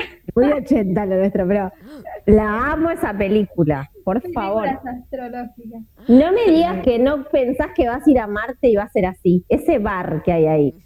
Yo siempre me lo imagino así. Para mí que fueron. Para mí que fueron, hicieron todo. No, la voy a ver. La verdad la voy a ver después de... Acabo de descubrir un mundo que no conocía, que es el de Karate Kid. Ah, Ah, estás. Yo ya me la terminé, no te quiero decir más. Está con, ¿Para qué estás viendo con Cobra Kai? Pero Sí. para, para, para, para, para. Yo tengo que hacer un parate acá. Yo no la estoy viendo, ¿eh? Yo Para. tampoco. ¿Habías visto las pelis? Sí, las pelis sí las vi. Sí. Vi solo la 1. Ah, no la visto vi. la dos. No, la 2 no la vi. Para, y yo voy a decir algo peor todavía. No. Porque yo sé que a los fanáticos de Karate Kid no conocen lo que yo voy a decir, pero hay una con una mujer que es preciosa, que es la de Mil... Ahí está, la 3, que es la de Million Dollar Baby, que la amo, que es eh, Xuan, que es el apellido de ella, que no me acuerdo ahora el nombre de pila. Y que casi todos los fanáticos de, de Karate Kid no conocen esa 3. ¿Ves, Florencia? Lo bueno que, lo bueno que es nacer en los 80 Ajá. y, y amé Cobra Kai, ya me la vi entera, amé los autos. Nunca entiendo cómo le llega la plata a esa gente en ciertos capítulos, Ay, pero, sí, tal pero, es. América, Barbie, es América, es el primer mundo Y bueno, la- uno si quiere, la plata la tiene. Bien. Es la meritocracia. Hermoso. Es, es una gran conclusión que saqué de esta serie, pero es. Sabes que qué bueno que me decís esto, porque ayer no sé qué mierda subí al Instagram que puse algo de Cobra Kai y me escribieron un montón diciéndome que la abandone ya porque la temporada 2 es una mierda. Así que Mentira, mentira. No, unos idiotas. Oh, No. La 2 es genial. A mí me encantó la serie, me pareció increíble. Eh, debo decir que es muy pochoclera y que además si te gusta Karate Kid no hay manera que no te copes. O sea, yo creo que la primera vez que fui al jardín japonés y vi un bonsai, se me cayó una lágrima solo de pensar Ay, eh, en, ah, eh, la primera vez te decía que fui al jardín japonés y vi un bonsai, solo lagrimé por pensar en Karate Kid. O sea, es algo hermoso y tiene muchos, como muchas reminiscencias de las películas. Está muy bien los empalmes que hacen. Y las dos, las dos temporadas están geniales. Pero mirate Karate Kid 3, por favor, que es la única Karate Kid feminista que amo. Ah, bueno, dale, la voy a ver. Bueno, a lo nuestro, ¿no? que tenemos mucha data. a lo nuestro. Mucha. Em, Data, uh, es un montón. Ya me asustó. Ya, ya está, ya me agarra el quick y todo. No, ayer empezó a retrogradar Mercurio. Sí, seguramente los que sigan páginas de astrología eh, lo habrán leído por todos lados. Pero ¿qué significa esto? Eh, Mercurio es el planeta que nos habla de la comunicación, de las palabras, de las ideas. En la mitología griega era el encargado de acompañar a las almas hasta el inframundo. Ay, sí, qué belleza. Y Mercurio eh, es el planeta que rige a Géminis y también a Virgo. Entonces, es un signo que es volátil, que necesita todo el tiempo estar eh, pensando, lucubrando. De hecho, es el planeta que más cerca del Sol está. Y si eh, nos ponemos a ver en nuestra carta, o incluso también en, los tránsitos planetarios, los que tengan acceso a, a las efemérides, que las efemérides son unos libros que usamos los astrólogos para ver los tránsitos. eh, y Mercurio no se aleja más de 27 grados del Sol, ¿sí? Entonces nos habla mucho de un plano nuestro de la conciencia. Entonces siempre lo vamos a tener cerquita. Eh, por eso es que, si bien hay muchos, si bien todos los planetas retroceden, quizás Mercurio es lo que sentimos como más así, más personal o más en carne viva, porque justamente está muy cerca de nuestra conciencia y de nuestro ser personal y, y nos afecta, digamos, en, puntualmente en la vida cotidiana, ¿sí? Eh, Mercurio retrógrado, ¿qué pasa? Se empiezan a romper las cosas. A mí, el día que empezó a retrogradar, se me rompió el auto, literal. ¿sí? Eh, se empiezan a romper las cosas, como es el planeta de la comunicación, hay problemas de comunicación, malos entendidos, el famoso teléfono descompuesto, te, di- te digo, me dije, te dije, no se entiende nada. Entonces, cuando están en, en este periodo de retrogradación, no se recomienda eh, firmar contratos, hacer arreglos de guita en el laburo, pedir un ascenso, encarar charlas profundas. También si se pueden evitar los conflictos mejor, porque no se va a llegar a ningún eh, acuerdo. Em, también Mercurio rige a las mudanzas, entonces tampoco se recomienda mudarse en este periodo. Siempre y cuando uno trate, sean cosas que se puedan evitar. Obviamente que, que muchas veces, digamos, hay cosas que nos exceden y que, bueno, obviamente no se puede. Por ejemplo, a mí este auto ya se me rompió en Mercurio retrógrado una vez y, y bueno, el, el mecánico obviamente me miró con una cara de ¿qué me dice esta loca? Cuando le dije, che, no, banquemos un toque porque está Mercurio retrógrado. Me muero, ¿Qué ¿le me está diciendo eso esta mecánico? mujer? Me muero. Que encima es mujer. y Te amo, Barbie. que- si le dijiste eso al mecánico, autos. te amo, boluda. Ya está, basta. Esta pelotuda se cree que sabe de autos. Pero aparte, si les digo, o sea, el auto que tengo es, eh, es parecido a, ¿vieron al DeLorean de... Es un DeLorean, es un DeLorean. Qué lindo. Em, no es un DeLorean, pero es muy parecido y es el auto de mi novio, digamos. Em, que bueno, yo me lo apropié, obviamente. Em, pero es un, es un auto viejo, entonces tiene su mecánico Obvio. particular, Claro. especial, no lo llevamos a cualquier mecánico. eh, y ese mecánico de la familia De toda la vida. patria- de toda la vida patriarcal, imagínate, Sí, hasta me- la médula. Me lo imagino O sea, con mameluco, todo. llega manejando el auto en la grúa, diciéndole que por favor no lo arregle hasta que Mercurio se ponga No, directo. es un montón. Claro. Es un montón. Mucha pediste un montón, le Es un montón. montón. Para el señor le es un montón. la cabeza. Pero bueno, la anécdota viene a colación, más allá de lo que pueda pensar este humano, es que cuando las cosas se arreglan, también en este periodo, se vuelven a romper. Claro. ¿sí? A mí, todas las retrogradaciones de Mercurio se me vuelve a romper el auto. Sí. Entonces, bueno, hay algo también que, que, que hay que, nada, no sé, o terminar de cerrar, digamos, esto es una situación bastante banal, porque nadie se muere Tal cual. en el auto roto. Pero también eh, todos los procesos de retrogradación nos hacen empezar a vivir en un flujo diferente en- energético al que veníamos estando, ¿sí? Entonces propone como una nueva mirada, una adaptación, una readaptación y son caminos más eh, introspectivos, más de revisión, ¿sí? En el caso este de Mercurio es, bueno, cómo me comunico, cómo me expreso, cómo hablo, qué palabras uso. El lenguaje construye todo el tiempo y lo que digo Pues no es lo mismo. No, no da igual, digamos, cuando digo No, una obvio. palabra, cuando elijo decir una palabra, cuando digo la otra.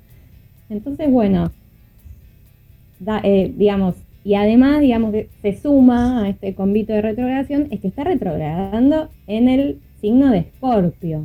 Claro. ¿sí? Con lo cual, todo esto se intensifica aún más porque está en el signo del escorpión, que todo el tiempo nos está haciendo conectar eh, con el lado B las cosas. Entonces puede ser eh, algo muy común que pasa en, en estos tiempos es que vuelvan exparejas o vuelvan situaciones ya vividas vinculares. eh, son todas pruebas para terminar de darle un cierre o para mirar desde otra perspectiva, pero obviamente siempre mirándose a sí mismo y viendo cómo uno puede transformar eso, ¿sí? Eh, y además no nos olvidemos que estamos bajo el signo de Libra y Libra es vínculo. Entonces todos los temas que hablen de vínculos, de pareja, se van a ver interpelados constantemente, ¿sí? Además, en todo este periodo de retrogradación, Mercurio retrocede aproximadamente 24 días. Eh, pero no es que, bueno, pasan los 24 días y listo, ya está, eh, sino tiene un periodo, ¿sí? Incluso también antes de empezar a retrogradar, uno lo viene sintiendo que está en sombra. Y después cuando se pone directo, tiene como un efecto residual que hasta recuperar el ritmo tarda una semanita más. Entonces, digamos que es un mes que retrograda Mercurio. Eh, no sé qué les estaba diciendo. Ah, sí, pero en todo este periodo, digamos, eh, va a ir haciendo aspectos, diálogos con otros planetas, ¿sí? Y uno de los más importantes es que primero se va a encontrar con Venus, que es el planeta del amor, que es el planeta del deseo, del vínculo, de cómo te vinculás con la pareja. Entonces ahí obviamente al estar retrógrado en Escorpio y a, encontrarse con Venus que va a estar en Libra, eh, van, a, van a venir temas de vínculos, de revisión. Si alguno está en pareja, seguramente van a venir charlas pendientes con la pareja. Eh, si alguno, digamos, está en, procesos de, con otras personas que están ahí como en un híbrido de que no se sabe muy bien, bueno, quizás es momento de hablar. Eh, nada, cuestiones vinculares, cuando Mercurio se encuentre con Venus van a aparecer. Y también Mercurio va a estar todo el tiempo haciendo oposición eh, a Urano, que está en Tauro. Tauro y Escorpio son opuestos complementarios. ¿sí? Y Urano es el planeta de la revolución. Y Urano está retrógrado también en Tauro. Entonces, se vienen cambios como. O sea, si, si bien ya estamos sintiendo y ya estamos vibrando, que se viene como un nuevo orden del mundo. Ay, sí. Eh, viene un cambio de pa- paradigma grosso. grosso. Y esto no es para poner astroalarmas, Ah, ni mucho bueno. menos, digamos. No, ya me estás asustando, soy- Barbie, porque viste que, que No, un día no, una cosa, después la semana que viene la otra. En cualquier momento. No, todo lo contrario. A ver, eh, claramente estamos viviendo de una manera que, que hay que poder cambiar. Sí, Y cada ya. uno desde su lugar tiene que contribuir con lo que pueda. ¿sí? Desde ya. Eh, pero hay algo que, que está pasando. O sea, y que no podemos mirar Sí. para otro lado. O sea, está pasando, estamos siendo partícipes de un cambio muy grosso a nivel mundial. Estamos siendo partícipes de un nuevo orden, ¿sí? Tal cual. Entonces, em, Sí, además todo Cuando- lo que siento, a veces que, va, no sé astrológicamente, pero todo lo que pareciera que ahora se abre, ¿no? Porque septiembre, primavera, ¿no? Como la season. eh, siento que el, el invierno que viene, no sé por qué no va a ser lo mismo. Como, como que hay algo de esto que no sé por qué va a ser lo primero y ya. O, o lo único. Hay algo de esto que sentó como un precedente en entender las cosas desde otro tal lugar. cual. Sí, tal Y es cual. eso, el nuevo orden, muy Star Wars, el nuevo orden, perdón, pero es muy el nuevo san, orden. san, san. Yo te la hago Sí, de fondo. sí, sí. San, san, san, san, san, Es muy san, así. san, san, Em, san. No, y realmente Urano viene haciendo su laburillo. eh, Ujú. Y como se va a oponer a, Mercurio, la oposición es un, es un tránsito que es tenso, ¿sí? Que se siente como un tironeo. Entonces el eje tanto de Tauro como Escorpio va a estar ahí presente. Escorpio nos conecta con la muerte, literalmente, ¿sí? Con la muerte literal y con la muerte interna y con la muerte de todo tipo. Entonces la sensación de duelo, de pérdida, de cambio, de transformación es constante, ¿sí? Eh, la, hay gente tipo que me dice más transformación y a veces incluso estoy escribiendo los textos y digo, bueno, estoy diciendo en todos los posts che, que hay transformación, pero bueno, es así. Claro. Es lo que Es hay. así, es lo que hay, es, Es lo que hay. transformación. Tal cual. Eh, pero bueno, hay, hay un arquetipo que se, se vincula con, con Scorpio, que es el ave fénix, Mm. que es Ya- justamente ya- que, ya no- ya lo tendremos en las cartas. Que bueno, que resurge de las cenizas, ¿sí? Entonces hay algo como de esto, como, bueno, el, que, el fuego, todos los incendios que están habiendo, digamos, tan... Bueno, ayer, tremendo. ayer eh, cuando estaba en vivo en el programa de radio, eh, la gente de Córdoba me mandó el mensaje de que estaba lloviendo en Córdoba, por suerte. Así que fue, fue lindo saber en, en ese momento en el vivo de, de la radio que, que nos manden esa info. Estuvo re bien porque la verdad que lo vienen necesitando un montón, un poco de agua. eh, en esta época que escasea muchísimo, porque encima son, son épocas que siempre escasea y, Sí, y la verdad que con todos los seco. incendios y todo eso es muy seco. eh, la venían pasando heavy. Y por suerte ayer llovió, así que esperamos que eso haya ayudado un poco a, a mermar todo este fuego que, que estaba tan imponente y latente. Sí, a ver, por un lado estamos hablando de un nuevo orden y cómo podemos colaborar nosotros en eso, y por el otro lado están habiendo incendios totalmente intencionados con un trasfondo totalmente Obvio. económico para vender terrenos, para comercializar, que arrasan con todo ¿Qué tipo es de, vida. Eh, y bueno, es un es una contracara también de este cambio como muy muy heavy. Sí, yo creo que nos hizo cambiar a todos en un montón de cosas. Nos hizo cambiar a todos en un montón de cosas, en cómo mirábamos la vida, en cómo nos vinculábamos con el otro, en qué disfrutábamos y en qué no disfrutábamos. Y seguimos todavía en esa transformación que nos falta terminar de abordar. Porque esto que vos decís de cuidar, de, de, de estas No, y nuevas las transformaciones que hace cada uno también. Las de decir, bueno, che, ¿cómo mejoro, no? Todo Tal esto. cual. De cómo cuidar un poco más el transformo. planeta, cómo transformo, cómo- qué hago acá con esto, cómo puedo hacer con esto. Y, y es un poquitito un granito de arenas de parte de todos, me parece.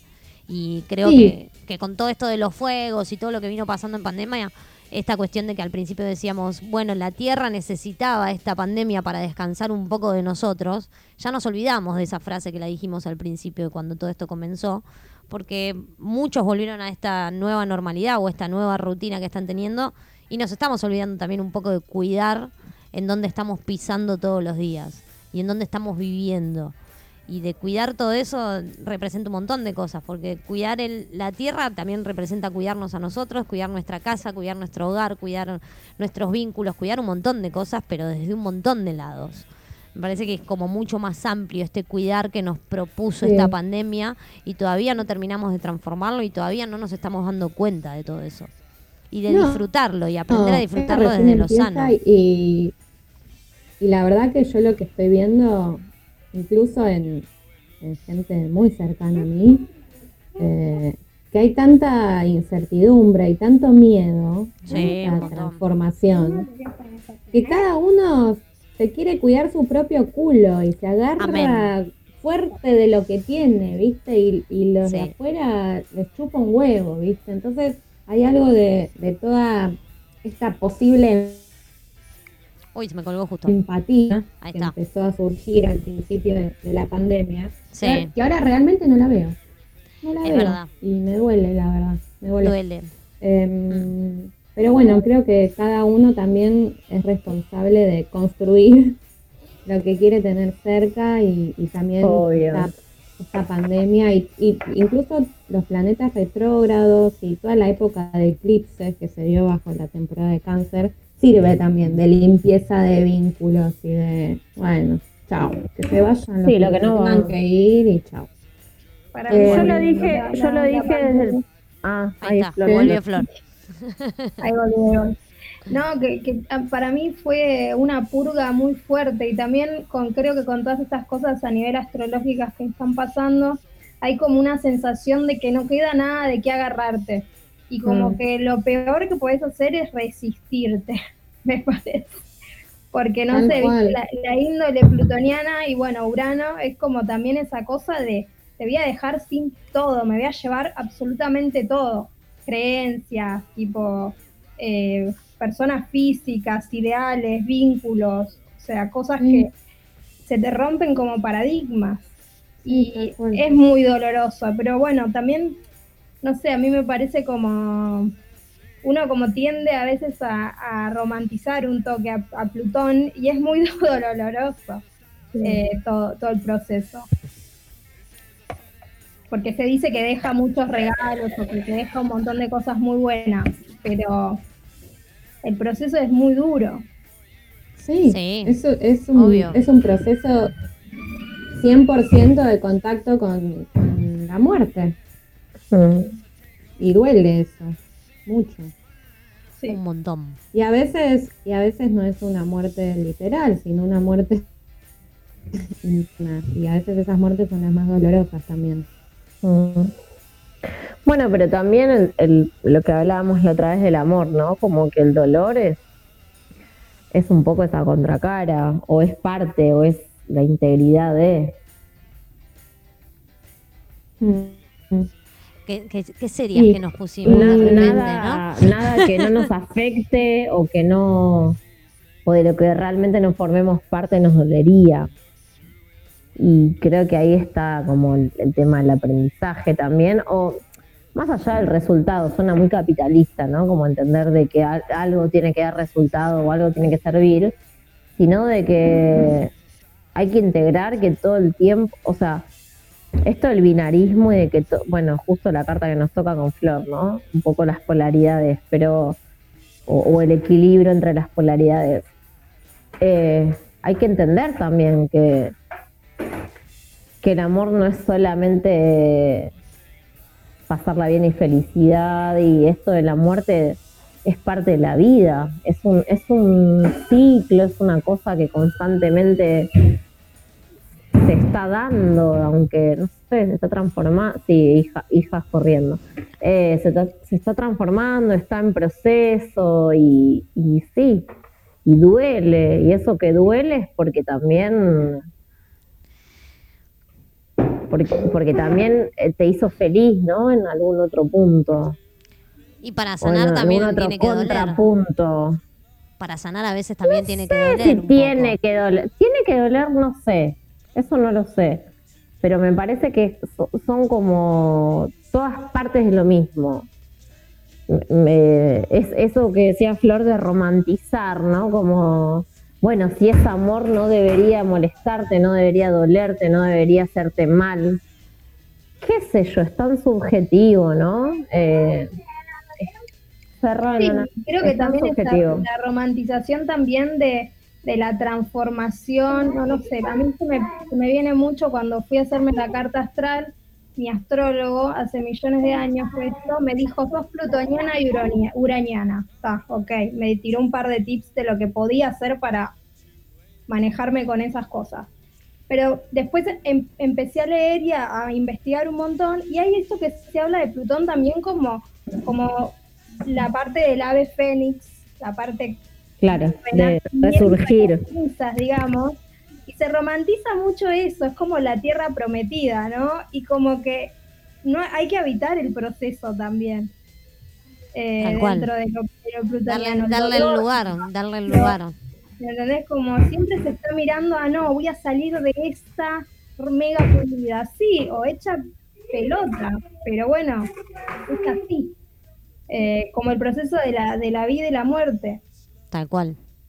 En definitiva, lo único que hay certezas es que en algún momento todos nos vamos a morir y simbólicamente millones de veces más. Tal cual. En eso, en eso coincidimos. En eso coincidimos. Yo, ayer, bueno. ju- mirá, yo ayer justo hablaba con una de mis compañeras de stand-up después de, de hacer el programa que hacemos los miércoles en, en YouTube y hablábamos justamente de, de la muerte y del, y del proceso y, y, y del esta cosa del desapego de- a un ser querido y cuando el otro se va y cómo queda uno, en qué, en qué situación, estas muertes inesperadas que suceden así de la nada y de repente pum se fue. Este, y ayer hablaba con ella y le dije, a mí me costó muchos años, Pau, te silencié, perdón. Este, a mí me costó muchos años entender la muerte como algo positivo en el alma del otro. Me costó mucho y me, me cuesta, obviamente, porque no la, no la vivo así nomás, pero yo la tomo como lo mejor que le puede pasar al ser humano es cuando no está más, que se va porque su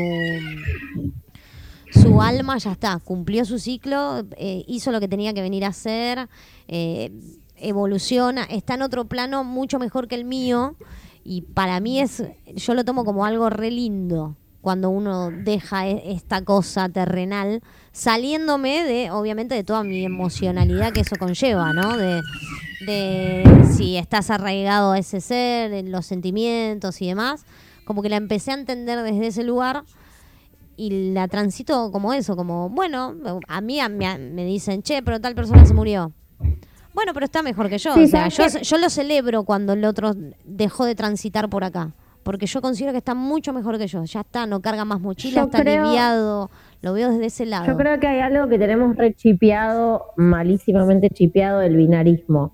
Esto de mucho mejor que, eh, o está mejor que en otro lado, o la muerte es positiva o negativa.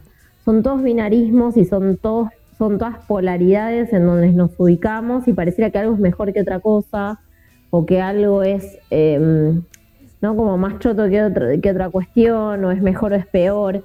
Y ahí es un, es un lugar en donde si caemos, a- va, no sé, me parece que en esto de hablar de la deconstrucción, si caemos en esas polaridades y binarismos, y qué sé yo, no hay nada positivo y negativo. Sí, Seguro, pero también es, es- una cuestión de es una cuestión de creencias, ¿no? Claro, Yo sé, yo- que quizás- la Quizás es- me, me es más fácil transitar el desapego con esa persona o el duelo pensando que esa persona quizás Claro. esté- está mejor y que cumplió no, su ciclo. eso sí, Lo vivo eso desde ese sí, lugar, pero, ¿no? pero desde la creencia está genial. Mm. El, Sí, sí. el entender o creerte que cuando se habla de la muerte es algo negativo No, y ponerles, o sea, por eso ponerles ese, ese- esa cuestión o que la vida es algo positivo, qué sé yo, es todo tan subjetivo ahí. Porque hay vidas que son de mierda, o sea, o, o, ¿no? Como, como por ahí vivir en un momento, no sé si es tan positivo. y filosóficamente incluso, ¿no? Como que la, la existencia misma es, es una incógnita. Todo el tiempo. Eh, y no la podés ahí. polarizar. No, Eh, pero me parece que nos ordena a nosotros los humanos también entender eso. Poco sí. Yo creo que para mí es la, es la mejor forma de. Al menos es lo que me resultó a mí. No digo que todo el mundo lo Claro, tiene que vivir así, ¿no? verdad. Pero Sí, a mí ordena, me resulta más así. ordena y tranquiliza. Y tranquiliza también. Y está bien que así sea. Claro. Em, ¿Qué les iba a decir? Bueno, mañana. Qué charla Ah. profunda, chicas, hoy, ¿eh?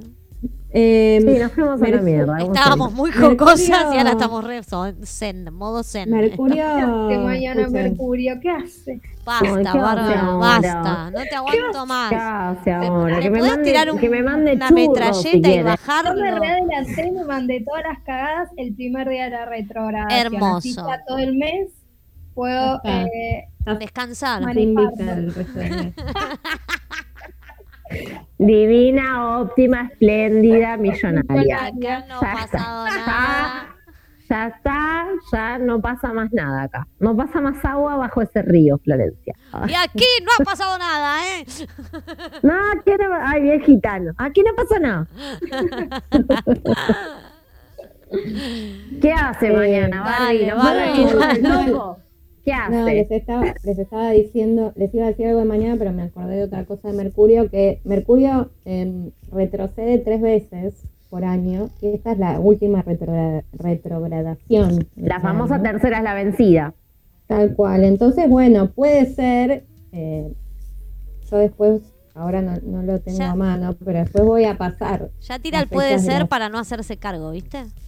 Sí. No, Sí, puede ser que surjan, pueden ser que surjan cosas de retrogradaciones pasadas, ¿sí? Claro. situaciones que sucedieron en la retrogradación anterior y ahora vuelven para pedir cierre. No, lo que, lo que pasaba mañana es que hay luna llena, luna nueva en Libra, Ah. ¿sí? Entonces, eh, es un buen momento también para, para empezar a intencionar, en medio de todo Intencionar. este caos y quilombo emocional. Bueno, ¿qué es lo que queremos cosechar, sembrar eh, cuando la luna esté llena en, bajo el signo de Aries en marzo? Ah, qué bien. Eso me gusta. Son es un ciclo de seis meses que se abre y justamente siempre cuando hay luna llena, la luna llena se da en el signo de su opuesto complementario. Entonces cuando mañana es luna nueva en Libra, la luna llena completaría todo su ciclo que se va a dar en el signo de Aries en marzo. Entonces, bueno, ¿Puedo, ¿Puedo poner que los chicos vuelvan al colegio? No, Sí. es un montón. no por en favor. marzo- Ah, ¿no? En marzo que viene, Claro. ahí va. No, Mañana pongo en fibrón, en, en indeleble, eh, lo pongo. No, Por favor, por favor. aerosol. Eh, aerosol en la pared de ¿quieren casa. que les quieren que les deje un ejercicio para hacer que yo lo voy a hacer hoy porque tengo una onda de mierda por Hermoso, me encanta. La amo. Te amo, Barbie. les voy a dejar un ejercicio que eh, mañana lo voy a subir a mis Anoten. redes, pero Anoten. Ah, La- las tenemos la redes. primicia, Exacto. la la primicia. Pará. primicia acá. Lo va a tirar Me ahora, siento- pero, pero la podés empezar a seguir a Barbie en l- arroba la piba de los planetas, que ahí lo va a dejar colgado y posteado el ejercicio que nos va a tirar ahora. Sí. Ahí estamos. Igual, pará, pará, Sí. en este momento no me digas que no te sentís, no nos sentimos real y ventura. porque tenemos una Olvídate. primicia. Olvídate, soy crónica en este momento. Soy crónica, mal. Es más, te, es más, te Lo pego que- una Lo sirena van a antes. necesitar, lo que van a necesitar para este ejercicio es sal gruesa. Ajá, sal gruesa, anoten. Un kilo no medio. Parrillera. Parrillera no sirve. gruesa, bueno, usen falsita. Vayan a comprar. no La, par- la parrillera que es entre fina. Le piden, Que le es piden al vecino que tiene parrilla. No, pará, la parrillera es hace- entre gruesa. Es un poquitito más fin. No es tan grande el, el granito. ¿Sirve? Sí, Sí, sí. Sirve, bien. Sal. Eh, van a necesitar una bañadera. Si no tienen bañadera en sus casas, lo pueden hacer en ducha. Después voy a dar la versión para ducha. Ok, o Ahora, la primero doy la, la versión bañadera. Bien. Llenan la bañadera, Sí. le tiran la sal, Ajá. Se prenden una velita, apagan las luces Ajá. se meten en el agüita caliente con la sal, se frotan el cuerpo, el cuero cabelludo. Esto es importante. Uy, no. Sí. Más de 5 minutos, gente. No se pueden quedar más de 5 minutos. Por favor. A, porque es contraproducente. a Paula le viene bárbaro. Sí. A mí me viene La- bárbaro porque yo soy express. Se, frega, se friegan bien el cuero cabelludo. Sí. se pasan bien la sal sin lastimarse, por favor, por todo el cuerpo, por las plantas de los pies. Ajá. Y después de cinco minutos, o sea, siempre con los pensamientos que quieran O sea, todo lo Sacar, lindo. largar, sacar, ¿sí? Después de eso se pegan una duchita, se sacan toda la sal, se pegan una ducha y salen y se ponen algún aceitito, cremita en la planta de los pies. Yo hoy voy a usar aceite de almendra que tengo para el culo de mi hijo. Hermoso. Ustedes Obvio. pueden usar el que quieran. Eh, y les juro, renueva la energía por completo. Bien. Esto habría que hacerlo una vez por mes. Ah, bueno. Dale, si Bueno. les copa. Bueno. Eh, yo lo he hecho no- yo lo he hecho en la bañera y le he echado eh, gotas de romero. Bien. Ah, bueno. Porque me hice la loca. Sos re heavy, boluda. Pero bueno, el que no tenga, el que no tenga bañadera Sí, en la puede ducha. poner la mezcla del agua con la sal en una palangana y se lo va pasando Ah, ok. con una toalla. ¿sí? Bien. Se lo- moja la toalla en la palangana y se lo va pasando. Aprovechen que estos días está lindo, no hace frío, así que lo podemos hacer tranquilamente. Claro. Si no tenés eh, bañadera, lo podés hacer en una palangana tranquilamente. Y si no, te armás la pelo pincho y lo haces en la pelo pincho de casa. Esa es buena. Es buena esa. Esa es linda. Eh, te armás la pelo Pero pincho bueno, y bueno. Igual. Es importante eso, el tiempo, de no pasarse. ¿sí? Claro. Bien. Eh, y el que no tiene sal gruesa y lo tiene ganas de hacer hoy, Ajá. hágalo con sal fina, pero ahí le puede poner un poquito más y se pueden quedar 7 minutos. ¿sí? Ok. Ok, Pero perfecto. que- Me encantó el ejercicio. Me Bueno, gustaría gente, que, no, que nos auspicie Celusal en este momento. Estaría buenísimo. O dos anclas. Alguien, ¿no? No, dos anclas. O dos anclas la que es libre de colesterol. También. Pero O bueno, ginseng, vamos a buscar ¿viste? esos, Bueno, esos sponsors. Bueno, les mando un beso y. Gracias, Bar, por haber feliz venido. luna nueva. Gracias. Gracias. Feliz luna nueva. Besotes. Así se nos fue Barbie dejándonos este hermoso ejercicio para hacer mañana. Ya sabes, te llenás la bañadera, te pones sal gruesa, te embadurnás, te bañás, te pasás en la planta de los pies, en donde vos quieras, te pe- no más de cinco minutos, te pegas una ducha, salís de la ducha y te pones aceitito, el que tengas, en la planta de los pies. Y después te vas Sí, a dormir. igual cuando No. te embadurnes, Sí, eh, todo lo que se va afuera hay que nombrar. obvio. Saca toda Me la parece mierda. que el nombrar es todo. Cuando, eh, viste que odio la Biblia, pero la Biblia cuando, cuando Dios nombra, básicamente ahí crea el mundo, como hay que nombrar, hay que poner las cosas con su nombre y hay que decirlas. Si no, Tal no existe nada. No, claro que no. ¿Te parece si nos vamos un Eh. temita y nos metemos con la señora Justicia? Me encantaría. Te encantaría. ¿Con qué temita te querés ir? Me encantaría. Te encantaría. Eh, ay, tenemos el jazz ese lindo de Billy. ¿De quién? El de el que te puse que era para el final, pero Ah, podríamos bueno, ponerlo ahora. dale. Blue Moon. ¿no? Para que no, para que bajemos revoluciones Dale. y entrar a la justicia. Y entramos- Así como se la merece. Así como se la Bajar merece. los excesos. Exactamente. Entramos a esta justicia hermosa con Blue Moon y ya empezás a tirarnos las consultas para el talot para esta semana. Si querés un mensajito, si tenés alguna duda de algo y querés saber el consejo que te pueden llegar a dar las cartas, empezás ya a mandarnos un mensajito. Suena Blue Moon de Billie Holiday y seguimos acá en Caballera de Espadas. No te muevas.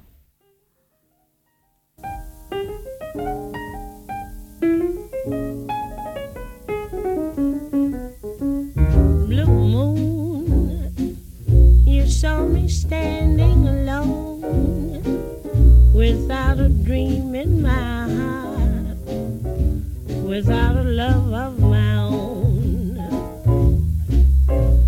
Blue moon, you knew just what I was there for.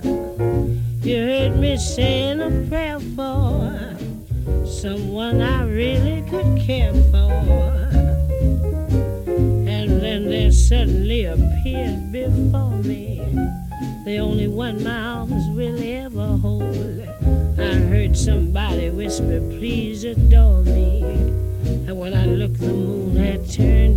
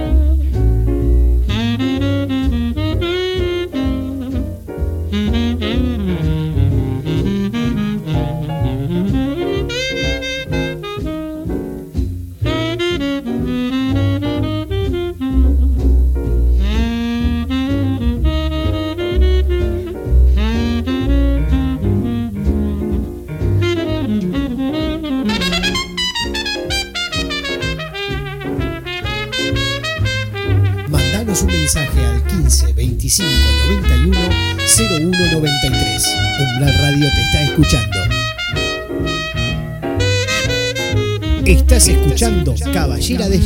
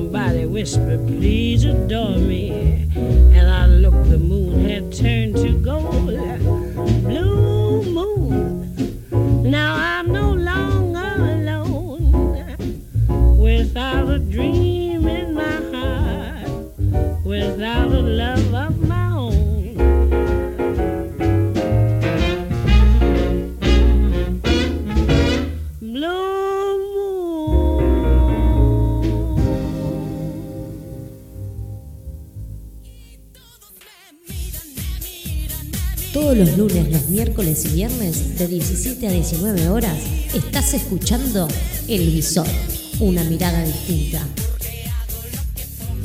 Los viernes a las 19 horas, subite al puente. Retransmisión en vivo desde Las Chacras, Córdoba. Jueves, 19 horas, Caballera de Espadas. Paula Lucero te trae info sobre actualidad, música, astrología y tarot. Mandanos un mensaje al 15 25 91 01 93. Umbral Radio te está escuchando. Exactamente, acá seguimos en Caballera de Espadas. Me encanta porque está- nosotras siempre estamos chismoseando. Nosotras chusmeamos. Sí. Fuera. El día, el, Mucho. el día que ponga a grabar los programas, esto va a ser terrible. Eso va a ser tremendo. Eso va a ser tremendo porque después se van a subir a YouTube. Y el día que hagamos los jueves así, pero todas juntas, va a ser más tremendo. Oh, en el vivo acá nos matamos. Ay, ay, ay. Acá no. Sí, eso, ese programa va a durar cinco horas, el primero que nos juntemos todas. Eh, no, para, quería que tenía anotada, porque yo, yo de verdad respeto consignas. Sí. Un montón. ¡Qué graciosa! Paula, Acabala nunca te de una vez. nada, Paula. Eh, no tenés ni un título de nada. Paula. No, no, no, de verdad no respeto consignas, pero yo me debo a mi público. Obvio. No, y hoy de verdad, eh, por el tema que hablamos, me separé muchas series divinas Ajá.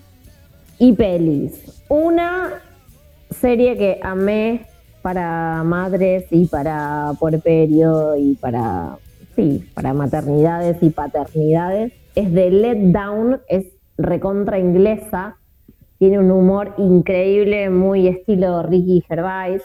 Ajá. De Let Down, después si quieren lo subimos, pero bueno, así, simple. De Let Down. Después, Working Moms es una de. eh, todas estas que estoy diciendo, eh, creo que están en Netflix y son geniales. Working Moms no me llegó tanto, pero es muy interesante.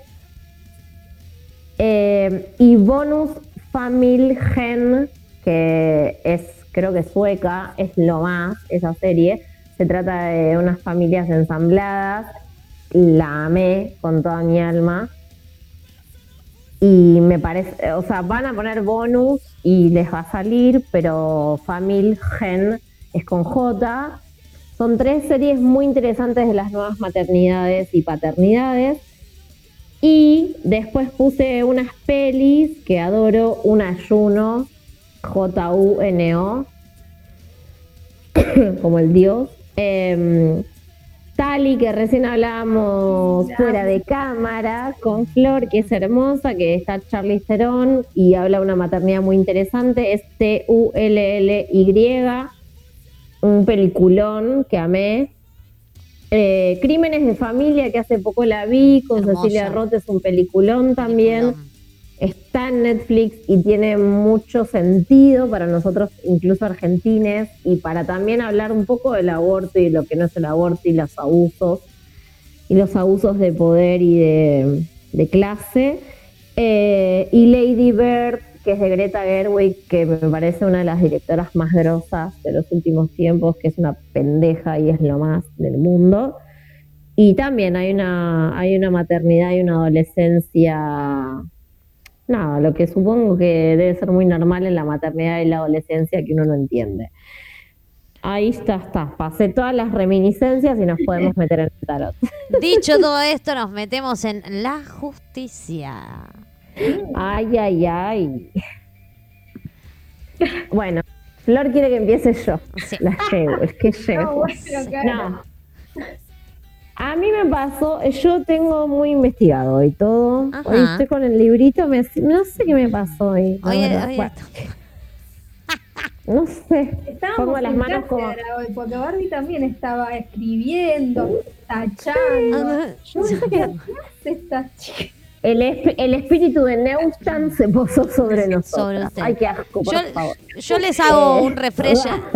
Les hacemos un refresh a los oyentes como para que se imaginen la escena. Yo estoy acá con la consola, micrófono, paso la música, hago todo. Pauli está sentada en una mesa con su, eh, su palangana, escabeando Pero como todos los jueves. cuatro libros abiertos. Con, cua- pará, con cuatro libros, con cuatro libros abiertos, Cuatro. con sus mazos de tarot y demás. Y Flor está echada, echada, cual perro en la cama, eh, muy cómoda en su almohadita. Recién estaba tomándose un tecito la señora Trancu, con la compu bien cerquita para que la podamos escuchar.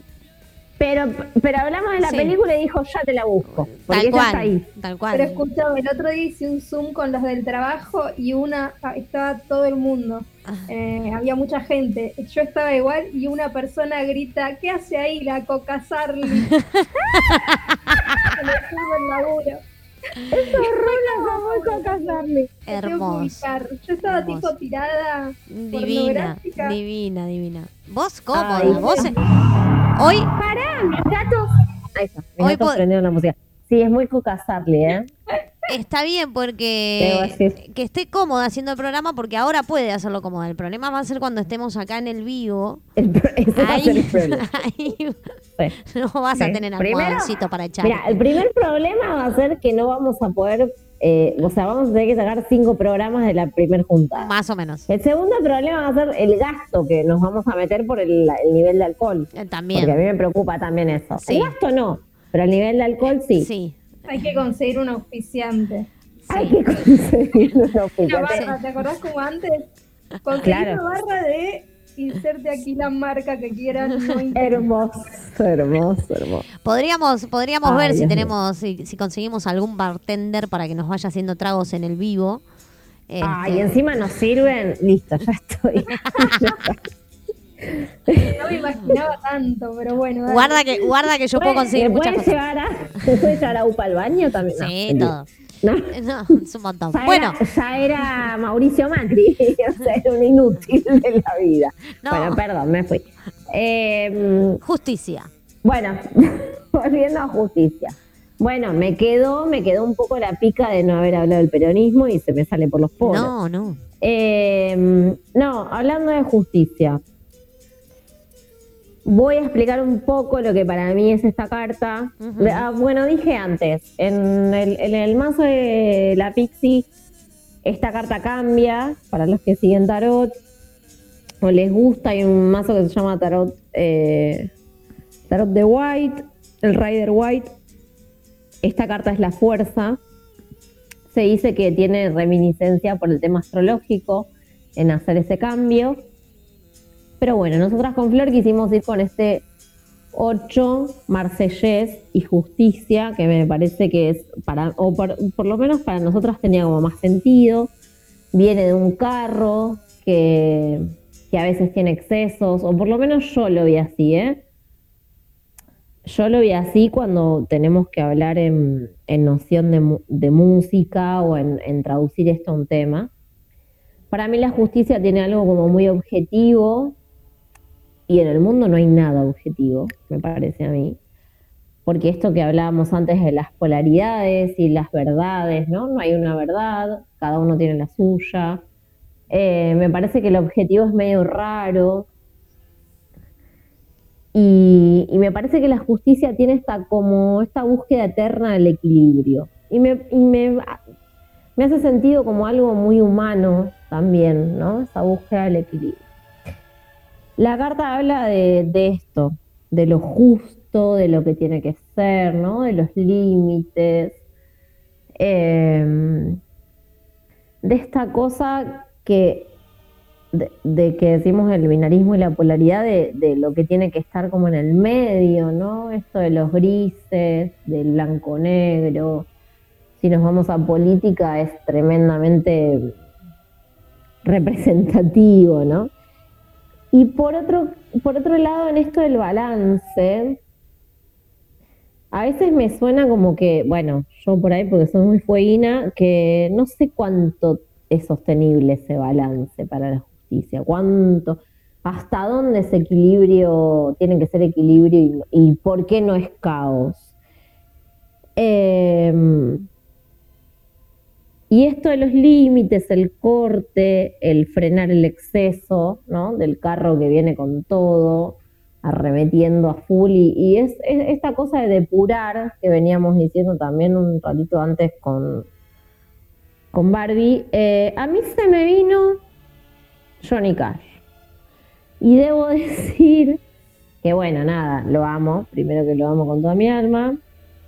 Eh, y se me vino Johnny Cash por una cuestión de que lo escuché muchísimo toda mi vida y toda mi vida, no sé, pero lo conocí por Necro, por ir a DAC cuando tenía 15 años y ver un póster de Johnny haciendo Fuck You.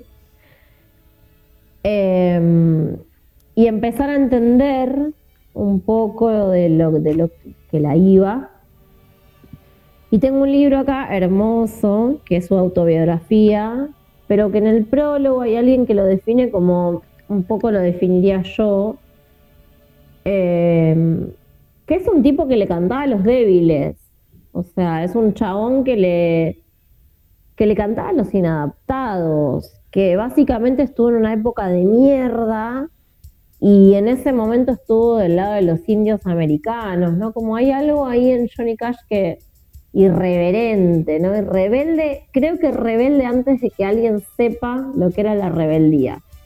Pero, volviendo a la justicia, me parece que es algo que él creía como su verdad. Por, quizás por de dónde venía, quizás por de dónde, desde dónde lo veía. Y me parece que esto de lo que es justo, y re filosófico también, ¿no? Lo que es justo tiene, que- tiene que ver con lo que es justo para uno. Y uno lo traspola, ¿no? Lo que es justo lo traspola a, a lo que cree que es lo justo. No sé si es lo justo, es lo que es justo para uno. Eh, se me vino muy, muy, muy un tema que ahí te lo pasé. Sí. Eh, me encanta Cash, fue nada, un odioso del racismo, un odioso de los soldados que mandaban a Vietnam. Me separé acá para leer un par de cositas divinas de este libro, porque de verdad me parece como Un libro súper, súper, súper interesante, que si alguien lo quiere, se los recomiendo, se llama Cash, así nomás, la, autobiografía de Johnny Cash, Johnny Cash y Patrick Carr, con doble R, ese Carr.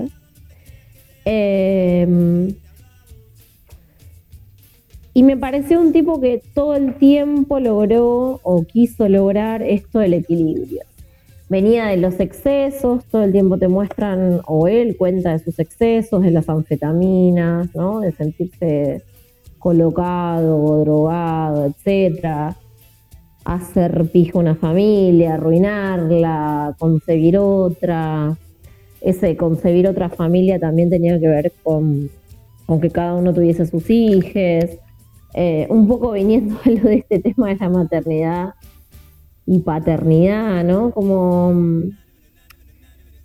como algo re groso. Y me separé acá para leer una cuestión que me pareció resarpada, eh, que si quieren las leo. Obvio. Con esto de de los, límites y los límites que uno se puede poner, hasta dónde, ¿no? Sí. Bueno, en este capítulo él, él dice así, recuerdo claramente la primer droga alteradora del ánimo que entró a mi cuerpo. Cuando era un crío, probablemente tendría unos 11 años, me peleé en la escuela con un amigo, Paul East. Paul era un tipo grande, de grandes pies, en grandes zapatos de trabajo, y mientras rodábamos por el suelo, su tacón me dio en el costado y me rompió una costilla. Al principio me dolió muchísimo, pero al pasar un rato dejó de dolerme por completo y yo no tenía ni idea de que me había roto la costilla, hasta que me desperté a medianoche. Me había dado vuelta y la costilla se me había partido en dos o en varios pedazos, me pinchaba el pulmón, el dolor era tremendo. Cada vez que aspiraba gritaba. Papá enganchó las mulas, me envolvió en mantas y almohadas, me puso en el carro y me condujo cuatro kilómetros hasta el Dice Hospital y el viejo doctor Hollingsworth ya en ese punto ni gritaba con cada aspiración, solo porque intentaba por todos los medios no respirar profundamente. El dolor seguía siendo agudísimo, peor que cualquier dolor que yo hubiera sentido. El doctor me echó un vistazo y puso manos a la obra. Bien, vamos a parar todo esto ahora mismo, declaró, dándome una inyección que aniquiló el dolor tan pronto entró la aguja. No solo eso, empecé a sentirme realmente bien. ¿Esto es lo que hace la morfina? Pensé, chico, esto es tremendo, lo más grande del mundo. Hacerme sentir tan bien con el dolor que sentía, yo tengo que volver a probarlo esto alguna otra vez. Lo extraño es que no volví a pensar en la morfina hasta muchos años después, cuando me la administraron para los dolores posoperatorios. Entonces recordé lo bien que me sentaba y en poco tiempo aquello iba a ser un problema. Cuando ya he dicho antes, las drogas que alteran el ánimo traen consecuencias y consigo un demonio llamado engaño. Ahí pensás, todo esto es tan malo, ¿por qué sienta tan bien? Yo ahí me dije, Dios lo creó, tiene que ser lo mejor de este mundo. Pero ocurre que como el viejo refrán del borracho que empieza bebiendo de la botella y luego la botella lo empieza a beberse a él, la persona empieza a tomar las drogas, pero luego las drogas toman a esa persona. Esto es lo que me ocurre a mí igual. como hay algo ahí de bus- la búsqueda del equilibrio y de esa verdad propia, ¿no? Como me amé esta frase que se dice él al mismo. Si Dios creó esto que me hace tan bien, Mm. tiene que ser lo mejor del mundo. Ja, Es un flash. es, Es un, un flash. flash. Y con esa hermosa lecturita nos podemos ir a Country Boy de Johnny Cash. Sí, y me, me fui a ese tema porque mm, ese es un disco que le hizo Rick Rubin, que es el DJ y el productor de Beastie Boys y es el productor de un montón de gente increíble, de Slayer y un montón. Eh, y me fui a ese tema porque él rememora en todo ese disco quién era y hay algo de la justicia de los de sacar el exceso también, ¿no? Él se va a vivir a Jamaica, en donde él siente que está en Arkansas, en donde él de verdad pisa el pasto y las orquídeas y la cosa esta de... Y siempre se jacta de no haberse comprado millones de autos como todos los boludos que estaban en Sun Records con él. Eh, y no me imagino a otra persona, no me imagino un Elvis llegando a Rick Rubin para la gente que le gusta la música, eh, que no sea Johnny Cash, porque me parece un chabón que siempre entendió eh, esa búsqueda del equilibrio, sabiendo cuando hacía todo mal, como bueno, algo tenía que mejorar o al- algo tenía que equilibrar ahí.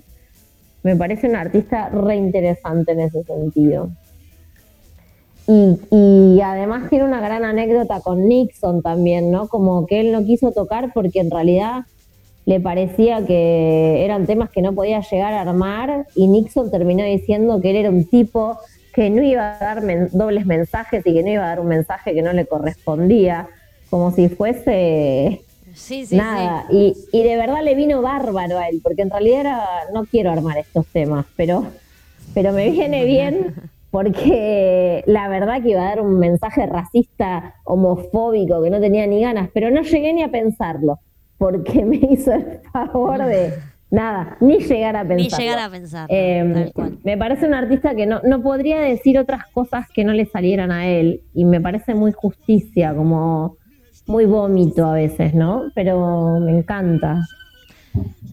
Me encanta que te encante y seguro a todos nuestros oyentes que nos están haciendo el aguante, me encanta porque hay un montón de gente escuchando, aunque no se estén reportando. Yo sé que hay muchos del otro lado ahí que se quedaron haciéndonos el aguante. Y suena para todos ellos Country Boy de Johnny Cash. Seguimos acá en Caballera de Espada. Country boy ain't got no shoes. Country boy ain't got no blues. Well, you work all day while you wanting to play in the sun and the sand with the faces tan. At the end of the day, when your work is done, you ain't got nothing but fun. Country boy ain't got no wills. Country boy, you don't owe no bills. You get a wiggly worm and then you watch him squirm while you put him in a hook and you drop him in a brook. If everything's gonna turn out right, you're gonna fry fish tonight. Country boy, got a lot to lose. Country boy, I wish I was in your shoes.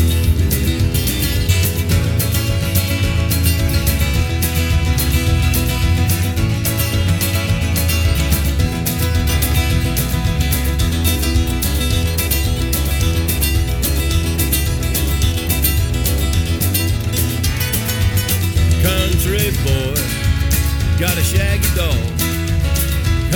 Country boy, up a holler low. Well, he comes in a run when you pick up your gun and with a shell or two, and your dog and you. When you get your rabbit, your skin is hide. He's gonna be good fried, country boy. You got a lot to lose. Country boy, I wish I was in your shoes. Estás escuchando Caballera de Espadas.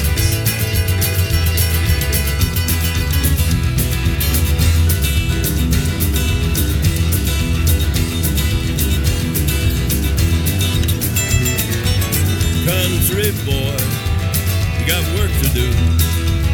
Country boy, in the morning dew. You gotta plant the seed, you gotta cut the weeds. There's many a road, you know you gotta hope when it's quitting time and your work is through.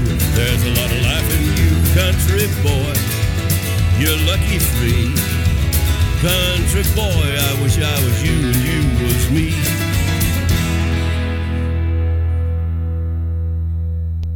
Seguimos acá en Caballera de Espadas, claro que sí. Hermoso tema, Pau. Muy lindo ahí. Levantando un poco. Es lo más, Johnny Cash. Muy lindo. Escuchen a Johnny Cash. Váyanse a los discos de la Loma del Orto. Hermoso. Y los que produjo Rick Rubin es, son tremendos. Es Ajá. a partir de American Rec- Recording. American Recording es tipo 94, creo. Es el primer disco que le, le hace Rick Rubin a, Johnny Cash. Después le hace muchísimos, les produce muchísimos. Tipo 4 o 5 más. Unchained me mata, pero lo vuelve a la vida. Y, y Johnny Cash tiene algo de eso de qué loco que la gente que ahora hace country nunca estuvo en un campo de algodón y nunca fue un forastero. Y nunca vivió en comunidad, lo amo, lo amo, es, es muy justicia, me encanta. Ahí está, ahí vamos con Flor. Flor, No, me parecía como re, re genuino y yo pensaba a Johnny Cash como, como una como también la justicia Un redneck. Johnny Cash como un carro que necesita como ir ahí, o sea, el carro es necesario que incorpore eh, el arquetipo de la justicia para, para su vida, a como sea. Y bueno, Johnny Cash lo hizo de esa manera, muy Sí. genuinamente, ¿no? También, bueno, cuestionarse, porque también la justicia es esto, o sea, no necesariamente es eh, equilibrar, pero ya el, el hecho de que exista como la cuestión La reflexión. la reflexión sobre, claro, quién soy yo en el mundo, qué tengo que hacer, qué es lo que me enseñaron, porque también esta carta a mí me lleva muy a, a como el concepto de, de- de lo que, de lo moral también, que puede venir volviendo al tema maternidad de tu vieja o de tu abuela, eh, y cómo eso se manifestó en tu vida. Pará, te voy a decir algo tremendo. En este libro él cuenta que cuando se mudan a ese lugar en donde, en donde mm, reparten como unas parcelas, vamos a hablar en castellano, y se los, y, y a cada uno le toca lo que le toca, tipo una vaca, un cordero, no sé qué chota, y no sé, cuatro hectáreas, y las laburás y es tuyo, pero no es un comunismo, pero bien como en un cum- comunitarianismo, esto es Estados Unidos, ¿eh? dado por el Estado, hace millones de años, 50. sí. Eh, el chabón dice que muchas veces se van a dormir y su mamá nunca supo si cantaba o lloraba. Que con la hermana mayor, con la que él se lleva dos años o tres, no me acuerdo, dudaban de si cuando la, la madre, o sea, dudaban de si la madre estaba feliz o llorando. O sea, Fue fuerte. y él, y a él la música le llega por ahí, porque la que cantaba en su familia era su mamá. Mirá. Y la que realmente le conoce la voz a él y le dice, vos sos un grosso y no sé, y, y de verdad tenés como, no sé, afinás y zarás a todas las boludeces que uno le dice a un hijo cuando ve que tiene pasta para eso. Él no reconocía si ella lloraba o cantaba o era la parte de la misma cosa. Eh, muy lo que decía Flor, ¿no? Como yendo a la maternidad. Pero sí, eh, eso me, trae la justicia y la carta tiene como, bueno, hay una señora sentada en un trono que tiene en una, en una mano unas balanzas y en la otra mano tiene una espada. Mm. O sea que está medio la dicotomía entre marcar eh, lo de equilibrar ciertas cosas por un lado o lo de ir y cortarlo de una por el otro, ¿no? Como el, el arquetipo en sí mismo, lo, lo guerrero, lo de los límites y la ecuanimidad de quedarse medio en el molde y esperar y reflexionar sobre qué es lo bueno y lo malo y bueno, todos los binarismos que estuvimos hablando hoy, básicamente. Y mm, no venía muy afilada yo con la, con la canción, pero ayer, como que puff, me acordé de, bueno, la escuché en realidad en un playlist, este tema It's My Life del 80, y me acordé en realidad de la versión de No Doubt de que ella está como En un, Eh, ju- en un juzgado hermoso. un juzgado. Tiene esos pantalones que queríamos todas. todo gusta, queremos Todo lo que quería. Y su ombligo perfecto. todo, todo la amo. Eh, entonces ella está como, como en un juzga, siendo juzgada mientras grita, esta es mi vida, no te olvides que es mi vida. Eh, ha- y habla un poco de los límites, porque no sé qué le habrá pasado, porque hay tipos, obviamente, a los que ella alguna cagada se habrá mandado, pero en defensa propia. Eso es lo que me Mm. cierra a mí del videoclip. Ok. Eh, y me retrajo esto, ¿no? Como de la justicia. Cuando sale muchas veces esa carta, yo la leo como, bueno, entre equilibrar o la leo como, bueno, tenés que incorporar este concepto de, de vos poner los límites, de vos hablar y comunicar, porque también puedo hablar de eso. de decir, de levantar la voz, de cómo hacerlo, o también los juicios que aplicamos a nosotros mismos y a todos, ¿no? Que eso también puede ser medio heredado, no sé. Eh, esa mirada crítica de absolutamente todo. Amén. bueno, elegí ese tema. Eligió un hermoso Sí. tema, un hermoso tema. ¿Y hasta dónde, y hasta dónde uno como tipo justicia, hasta dónde yendo al arquetipo materno, ¿no? Que era algo que antes me, me olvidé de decir, pero ahora se me vino. Hasta dónde uno se automaterna, ¿no? Se autolimita, se, se empieza ya de adulte como a entender que hay cosas que, que hacen mal, que no están tan buenas, que hay que evitar me parece que es un arquetipo interesante, más allá del materno, ¿no? De la que te dijo lo que tenías que hacer, o la que creyó que vos tenías que poner tal cosa, sino de hasta dónde vos también te vas poniendo eso que decía Flor de las autoexigencias, y hasta dónde eso lo podés como revertir y, y decir, bueno, me estoy automaternando, ya soy grande, esto no me hace bien, lo evito, ¿no? Como es, es medio nuestro superpoder.